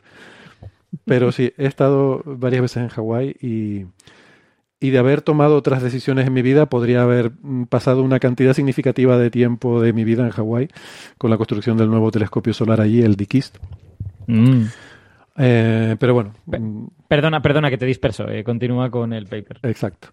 Continúo con el paper. Pues bueno, eh, es una serie de artículos en los que sobre todo se dedican a observar unas líneas muy interesantes que son el triplete del helio neutro en 1080 10.830, en 1083 nanómetros. Es que nosotros lo pensamos en angstrom. Yo siempre pienso en 10.830 angstroms. Entonces son 1083 nanómetros. eh, para los cuales hay un instrumento en, en el telescopio Subaru. eh, y de ahí lo de, lo de usar Subaru, ¿no? que tiene acceso, eh, tiene este proyecto con tiempo de observación en Subaru para hacer estas observaciones y otras. Eh, normalmente no observas planetas en esta línea espectral, pero eres sensible a cosas como polvo. Eh, esta es una línea que se usa mucho en física solar. Entonces, por eso también me, me llamaba la atención por la herramienta que utilizaban, que es una, una línea espectral muy interesante, muy rara, que es débil, pero se forma en la cromosfera, o sea, en las capas altas, y solo se forma en las regiones donde hay actividad magnética. O sea, curiosamente, donde hay sol en calma no aparece esta línea, aparece solo donde hay actividad magnética, y es porque necesita radiación ultravioleta para bombear las poblaciones atómicas del helio eh, que generan esta transición. Entonces, solamente aparece en sitios que son muy calientes y es maravilloso porque en el sol, sin saber muy bien por qué, cuando todavía no se entendía, de hecho todavía tampoco se entiende del todo bien esta línea en el sol, cómo se forma esta línea espectral, pero si tú haces imagen en esta longitud de onda, ves, o sea, literalmente ves el campo magnético en las capas altas. Forma unos hilillos, ves las líneas de campo magnético en forma de unos hilillos, porque justo en esas zonas donde hay campo magnético, eh, esta línea se. O sea, esta línea se puebla, quiero decir que los niveles atómicos que corresponden a la transición de esta línea se pueblan por la radiación ultravioleta. eso mola mucho. Pero, pero espera un momento, estás diciendo que es una línea que es típica de atmósfera de estrellas. Sí. Y, pero ahora estamos diciendo que la hemos visto en atmósferas de planetas. Que la están buscando en planetas, exacto. Ajá. Esa es la gracia del asunto, por lo que me resultó muy fascinante. Um, ellos buscan esta línea en estos dos planetas. ¿Por qué en estos dos planetas? Porque son planetas muy jóvenes, o sea, estos, estos, planetas son interesantes porque son muy jóvenes, entonces los estamos viendo en una fase muy temprana de su vida y hay cosas que sabemos que los planetas normalmente no tienen, pero no las tienen porque las pierden al, en las fases iniciales de su vida. Eh, Como por ejemplo la inocencia, ¿no? Eh, por ejemplo, la, exactamente, la inocencia o la, la, curiosidad. Exacto. Y, y entonces esta puede ser una fase en la que podemos ver ese proceso teniendo lugar. Y como tenemos, eh, somos tan morbosos al hacer ciencia, pues nos gusta ver los planetas cuando le están pasando cosas interesantes. Estos dos planetas, además, están en un rango muy interesante, porque hay lo que se llama un gap, eh, un hueco, en, cuando tú haces la población, la estadística población de exoplanetas, entre 1,7 radios terrestres y 1,8 no hay planetas. ¿Vale? Hay uh -huh. planetas con hasta 1,7 radios terrestres y de repente no hay nada y empiezan los siguientes a partir de 1,8. ¿Por qué? Bueno, hay una explicación muy sencilla a esto. Um, los planetas muy masivos, como los planetas gigantes en el sistema solar, son tan masivos que su gravedad es capaz de retener el hidrógeno y el helio. Sabemos que el 99% de los átomos del universo son hidrógeno y helio. Entonces, un planeta que sea capaz de retener su hidrógeno y helio va a ser un planeta muy voluminoso porque tiene una atmósfera muy hinchada. Eh, es un planeta gaseoso, tiene un montón de gas en forma de hidrógeno y helio. Pero según va siendo progresivamente más pequeño, llega un momento en que su gravedad ya no es capaz de retener ese hidrógeno y helio, que se, se dispersa, se evapora, porque la gravedad no es suficiente para atraparlo. Entonces hay como una discontinuidad. Eh, tienes planetas gaseosos cada vez más pequeños, cada vez más pequeños, y de repente son tan pequeños que ya pasan a ser planetas rocosos. Ya no tienen esa masa de hidrógeno y helio, esa atmósfera de hidrógeno y helio que los hace grandes. Y se piensa que eso tiene que ver con el gap este de radios, eh, porque el tamaño cambia. Hay un, una, una, transición de fase, digamos, ¿no? en el tamaño de un planeta.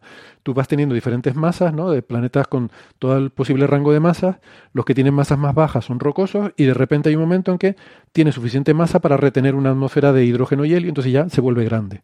Esa discontinuidad es la que da lugar a el, el gap, el hueco de radios entre 1,7 y 1,8 radios terrestres. Mm. Esa es la teoría. Esto en la práctica es bastante más complejo, porque depende, claro, estamos diciendo que se evapora. Algo se evapora en la vida cotidiana, podemos pensar que depende de la temperatura. Eh, un, no es lo mismo evaporar algo caliente que algo frío, ¿no? Entonces, la cantidad de masa que tú necesitas para retener una atmósfera depende de si esta, esa atmósfera está muy caliente o si está muy fría. Uh -huh. Depende también de la fotoquímica. Si tienes mucha radiación ultravioleta, entonces eso disocia las moléculas de hidrógeno, de helio, se convierten en atómicos, eh, tiene otras propiedades diferentes a la hora de absorber, a la hora de enfriarse. En general las moléculas son más eficientes para enfriarse porque tienen grados de libertad vibracional rotacional que les permite emitir energía y, y enfriarse. Entonces, todo eso cambia mucho en función de las condiciones particulares. Y estos, o sea, que no, no, podemos hablar simplemente con una cuenta de servilleta de tanta masa tiene tanto tamaño, puede retener atmósferas o no. Pero bueno, estos planetas están intrigantemente cerca de la transición de no tener a sí tener atmósferas de hidrógeno y helio por sus condiciones, por su masa, por su proximidad a la estrella, su temperatura y su radiación ultravioleta. Hasta aquí más o menos Está todo claro el, ¿no? el interés en el tema, la formulación del problema. Bueno, pues ¿qué han hecho ellos? Eh, se han hecho simulaciones de transporte radiativo y han llegado a la conclusión de que un planeta con una atmósfera de hidrógeno y helio debería dejar una huella espectroscópica en la línea esta del helio. O sea, esta, esta línea del helio de 1083 nanómetros, con esta cantidad de radiación ultravioleta, debería producir una línea espectral. Entonces, es parte de estos trabajos de intentar analizar atmósferas de exoplanetas, ¿vale? Que, sabemos que es el futuro de la astrofísica. Esto no es para buscar biomarcadores ni nada de esto. Es una cosa mucho más básica, mucho más grosera, es buscar si esta atmósfera tiene helio eh, en, su composición. Y los modelos dan que el planeta 1 no debería tener y el planeta 2 sí debería tener. ¿Vale? Entonces ellos se... hay, una diferencia, un factor 2, ¿no? Básicamente, en cuanto a masa. En cuanto a masa. Uno es, un... Uno es 1,8, el otro es 3. Pero recuerda que no influye solo la masa, ¿no? Influye también la temperatura, la radiación ultravioleta y demás.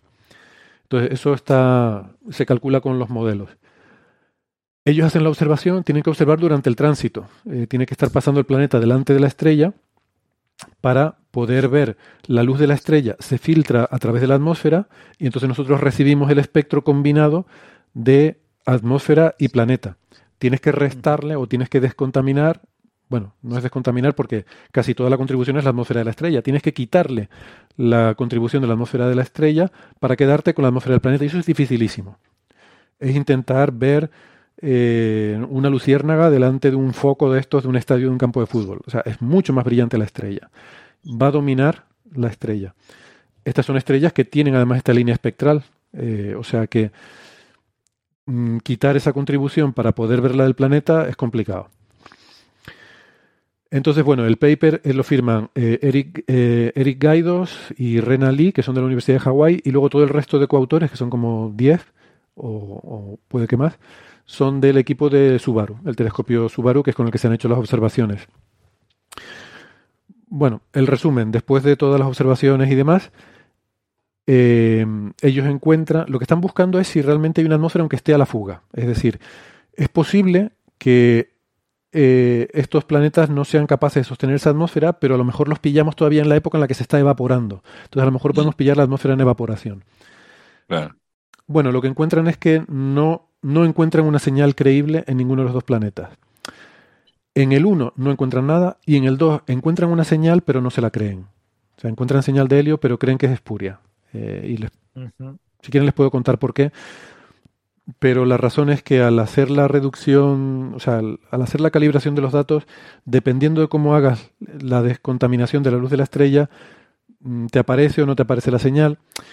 Y luego, em, eh, a ver si... Una pregunta, Héctor, para hacer un contacto con lo que discutíamos en el programa anterior. ¿Cuál es la masa de la estrella? ¿Qué parámetros tiene?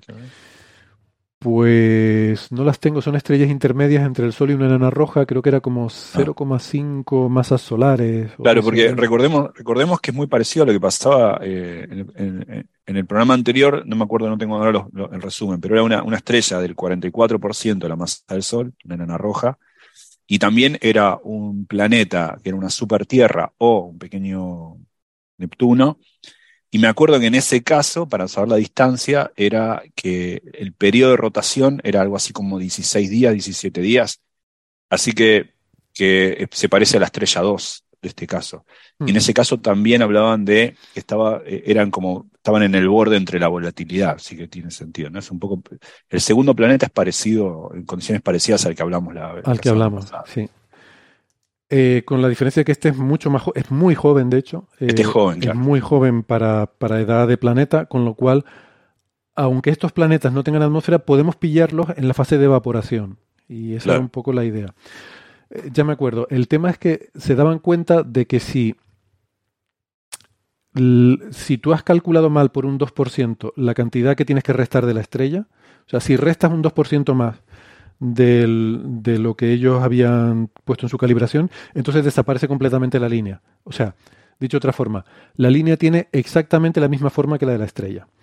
Y eso no tiene mucho sentido, porque la de la estrella, la estrella es más caliente, debería tener una línea más ancha por anchura Doppler de la línea.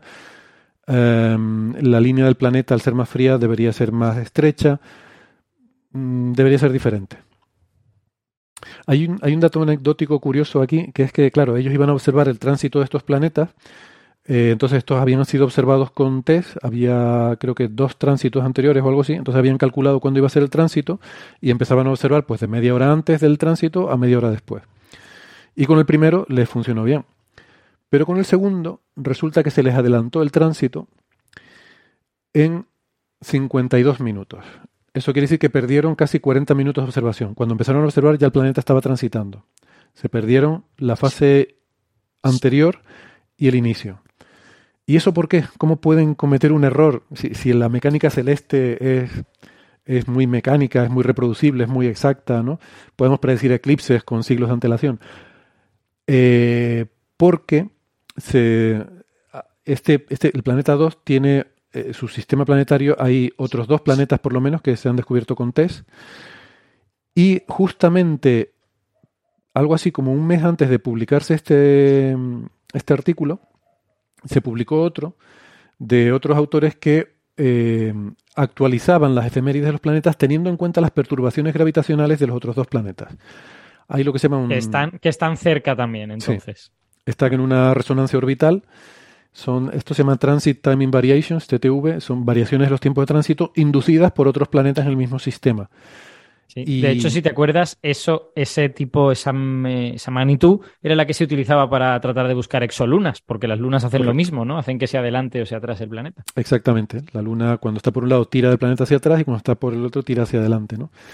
Mm. Y esto, bueno, también se puede hacer para descubrir planetas que no has encontrado con el tránsito, como es en este caso del planeta 2, que estos dos compañeros creo que no transitan, pero mediante, o bueno, ahora no, recuerdo exactamente, me quiere sonar, como esto lo leí hace tiempo, igual estoy mezclando cosas, pero bueno, que esto eh, se ha visto en otros sistemas planetarios, ¿no? Normalmente suele ser unos pocos minutos, aquí es bastante considerable la magnitud. Y claro, esto les quitó parte de la posibilidad de calibrar el, de calibrar bien con la estrella, ¿no? Porque tú primero quieres tener el espectro de la estrella sola, luego el espectro de estrella junto con planeta y luego otra vez estrella sola. ¿Qué pasa? Que esta línea, como les dije antes, cambia con la actividad, con la actividad magnética. Eh, porque en el Sol, por ejemplo, la vemos donde hay campo magnético. Eso significa que varía. O sea, esta, esta línea varía según aparecen y desaparecen estructuras magnéticas, según la estrella rota y a lo mejor una mancha entra o sale, o una estructura magnética entra o sale del, del, disco estelar, eso hace que la línea varíe. Entonces, cuando tú tienes que restarle al espectro del planeta un espectro de la estrella que es mucho más grande y además varía, te vas a equivocar. Eso es imposible hacerlo con, la precisión que requiere esto, ¿no? Bueno, por lo menos en las condiciones que ellos han podido hacer. Y bueno, pues es, la explicación que ellos dan, ¿no? Aquí hacen lo contrario del láser de Ockham. Dice, hombre, sería genial haber podido detectar la, la atmósfera de helio, pero nosotros pensamos que esta señal es espúrea por estas cosas que le he dicho antes, se parece mucho a la señal de la estrella y hay razones para pensar que puede ser debido a la variación temporal.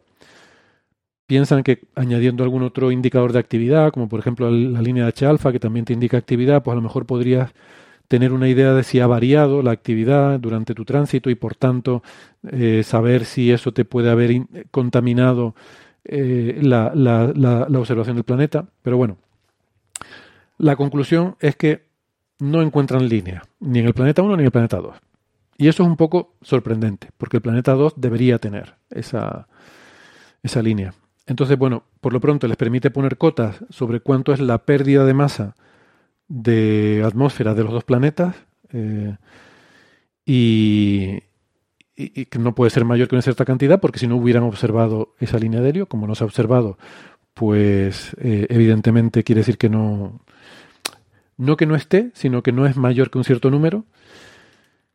Y nada, eh, en fin, da algunas sugerencias de que quizás pues haya, eh, no sé, algunas razones de por qué los modelos predicen que sí debería haber atmósfera y realmente no la hay. Por ejemplo, que la masa del planeta no esté bien estimada y que tenga menos masa de lo que se pensaba. O que eh, o que no esté bien estimada la, irradiación ultravioleta. A ver, eh, déjame ver aquí para no meter la pata. Pero me sorprende porque la masa de la estrella tendría que ser más fácil de estimar por los tránsitos, ¿no? La de la estrella, sí, digo el planeta. Ah, ok. Aunque bueno, sí, los tránsitos efectivamente deberían permitirte restringir el, la masa de los planetas, ¿no? Eso es una de las cosas interesantes de tener tránsitos. Em, a ver si encuentro aquí el... A ver, estoy, estoy intentando buscar ah, las posibles explicaciones que ellos daban de, por qué puede ser que no vean. Mm, bueno, vale, no lo encuentro. Lo tenía apuntado por ahí en algún sitio, pero pero no lo encuentro ahora. Vale.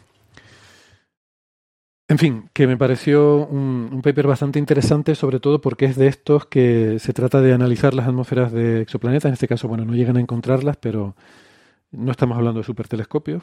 Mm, Estamos hablando del Subaru, que son 8 metros, creo que 8 metros de, de telescopio. Un telescopio grande, pero no es un- de los, no es el, el TMT o el ELT, ni es tampoco el James Webb.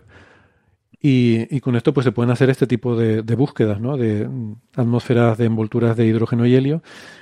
Y bueno, es intrigante, ¿no? La no detección de helio en, en este planeta 2. Eh, entonces, podría tratarse de un efecto instrumental o, bueno, simplemente que, que no está ahí por diferentes razones.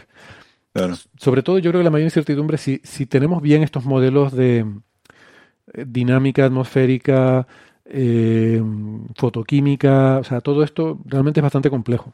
Eh, entonces, Claro, y, y por, y por otro lado, es n igual a 1, ¿no? O sea, es un, es un Claro. planeta en el que no lo has encontrado. O sea, podría ser que por motivos contingentes, pues mira, porque este planeta en realidad es rocoso, es el núcleo de un planeta gaseoso que estaba más cerca y que ha terminado alejándose, yo qué sé. Em, hace falta un pelín más de estadística para, para empezar a estar preocupados por la presencia o no. Además, la estrella también es problemática, son estrellas muy activas, yo qué sé. Mm. Es el principio de un camino, digamos, ¿no? sí, sí, exactamente. Muy bien.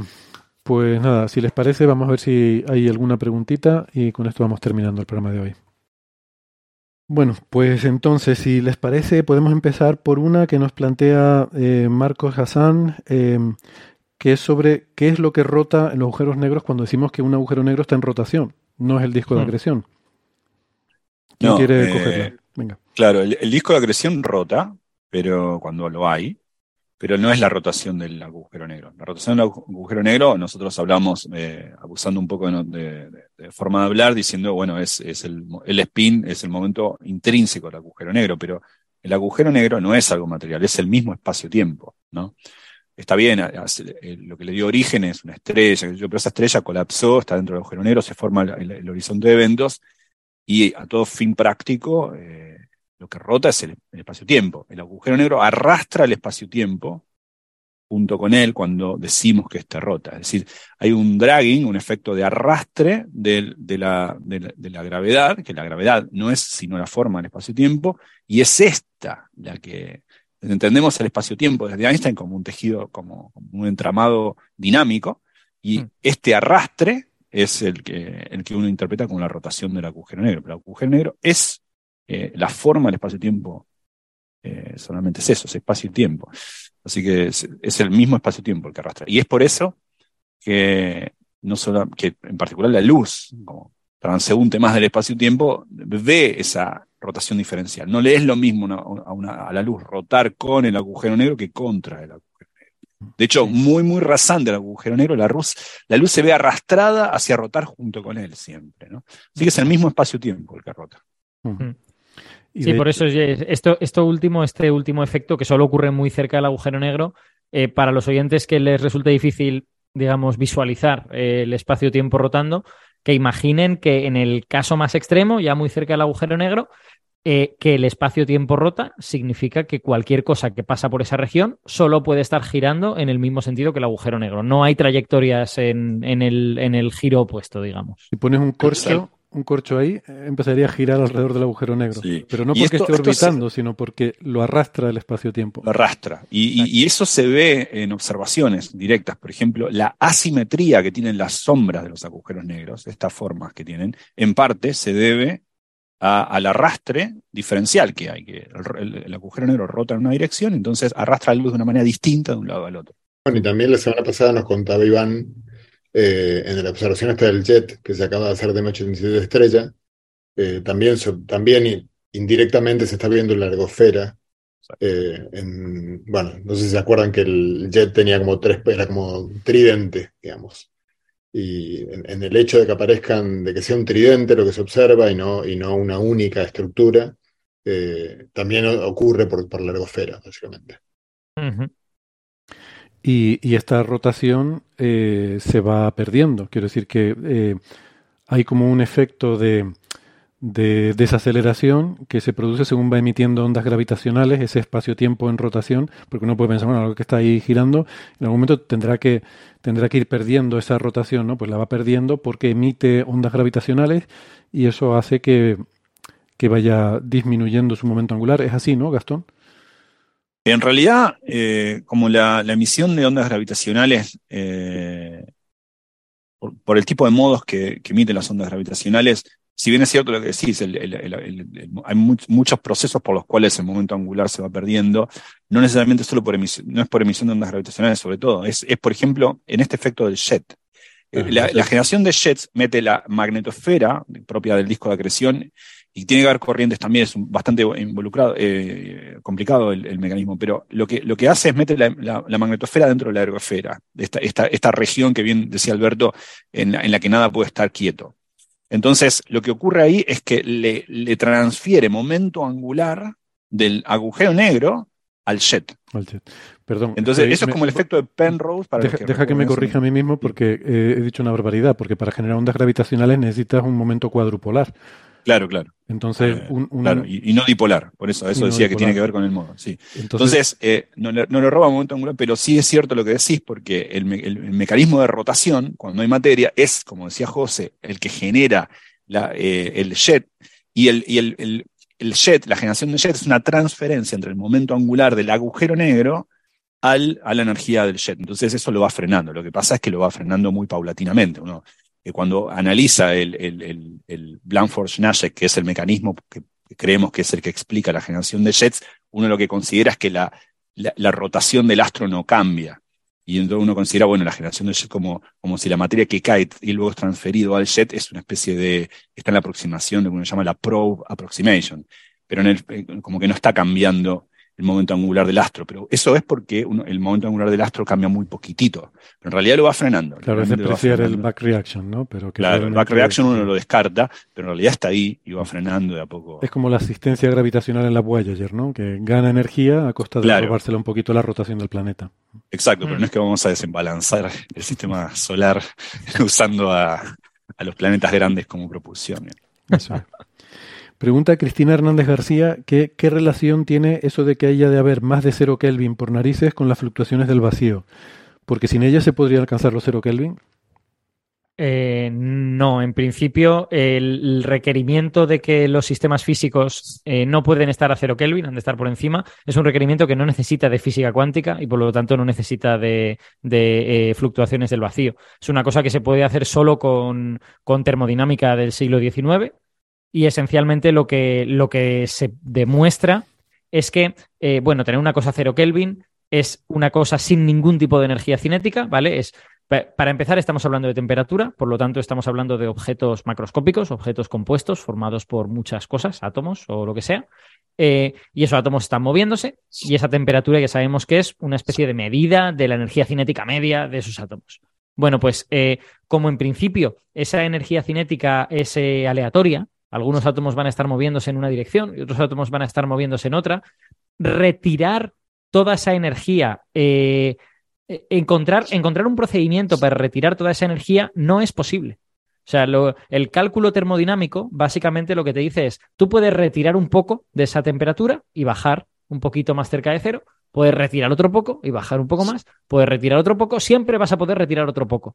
Pero el hecho de que ese movimiento sea un movimiento aleatorio, hace imposible que tú diseñes un protocolo que te permita con un número finito de pasos retirar toda esa energía cinética.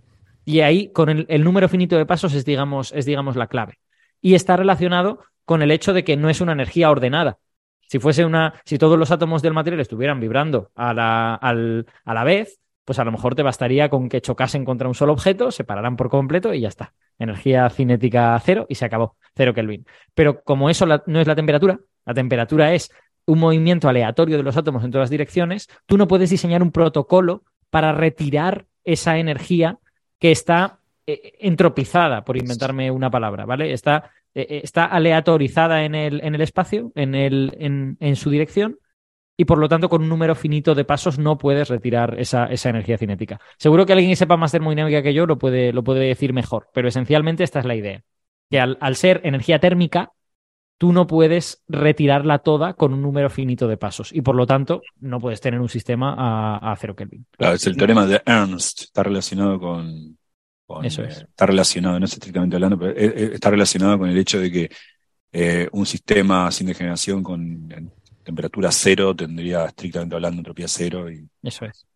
Eso está muy relacionado con la entropía, en realidad. Una, cuando uno se pregunta llegar a eh, cero Kelvin, en realidad lo que, lo que está diciendo es puedo retirar toda la entropía del sistema y eso termodinámicamente es problemático.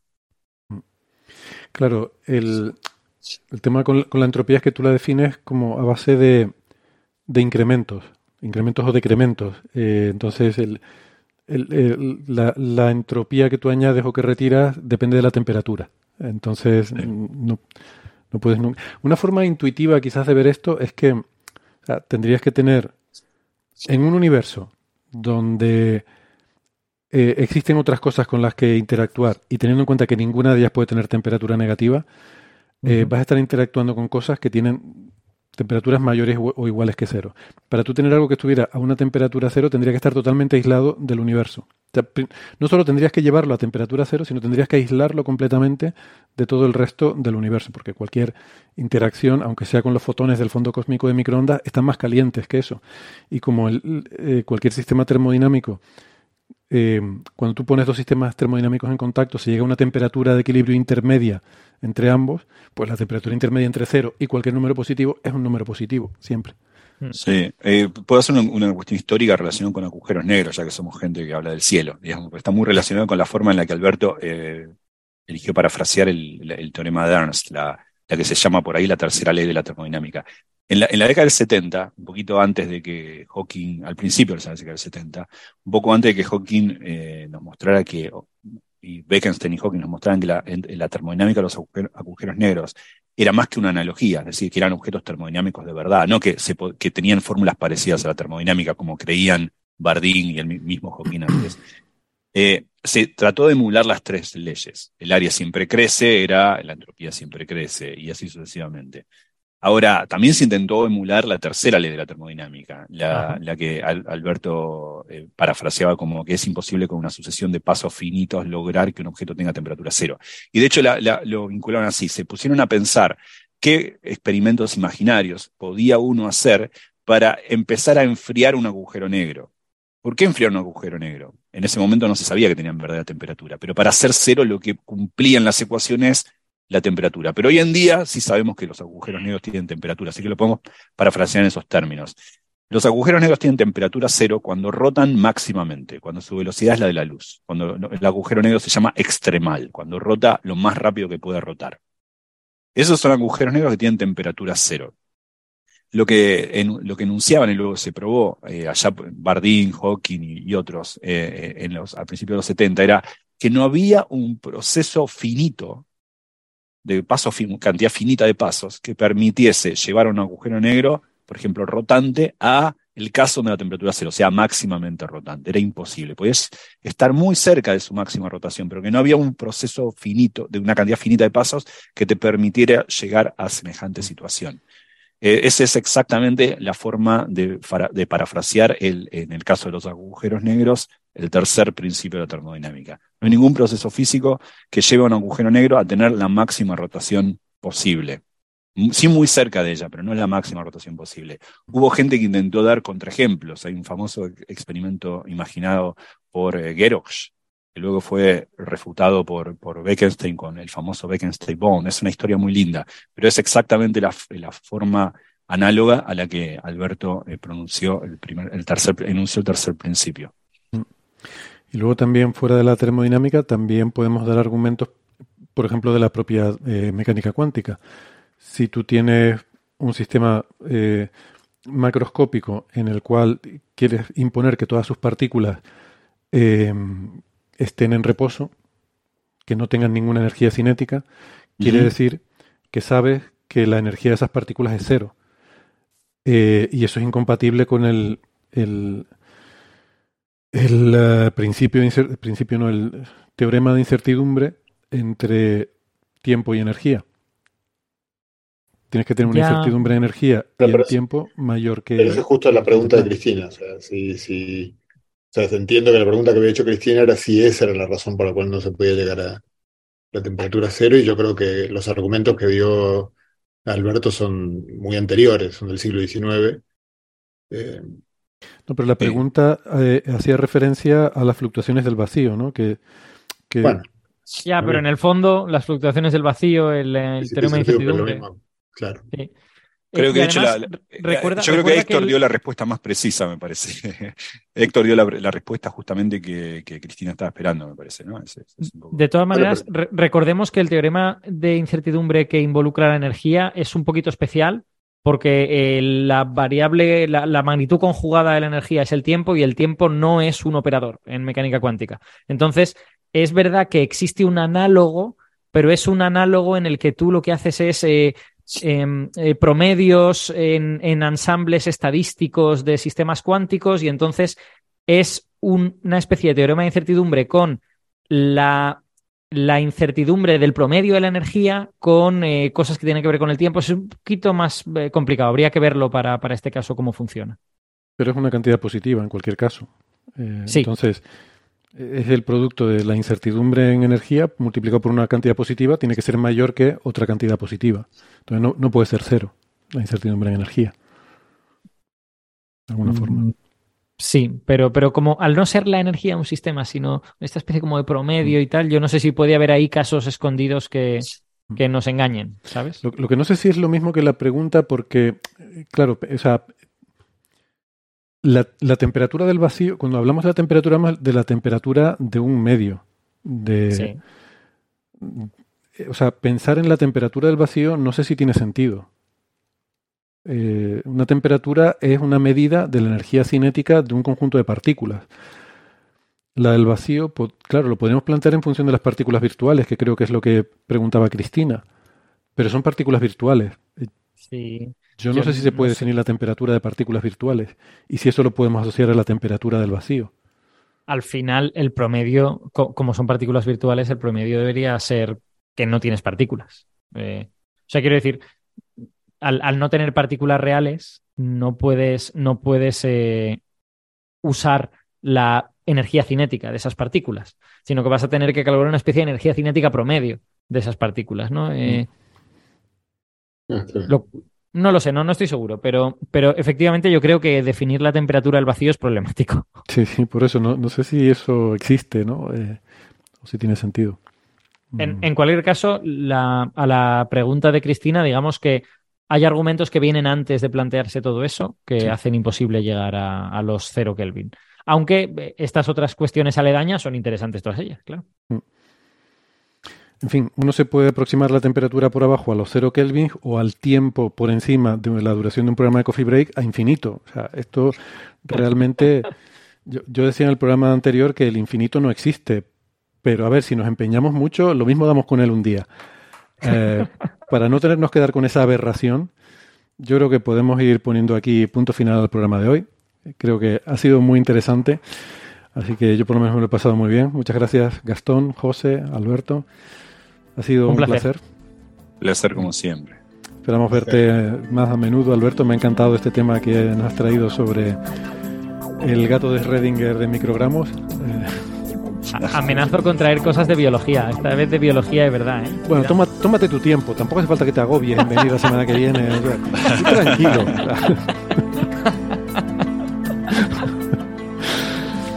Bueno, un abrazo. Muchas gracias a los amigos y amigas que nos han estado siguiendo en el chat, a los que han eh, escuchado el programa en el podcast y han llegado hasta aquí. Eh, nos vemos la próxima semana si ustedes lo tienen a bien. No hagan nada que yo no haría. Hasta la semana que viene. Adiós. Chao. Chao. Chao.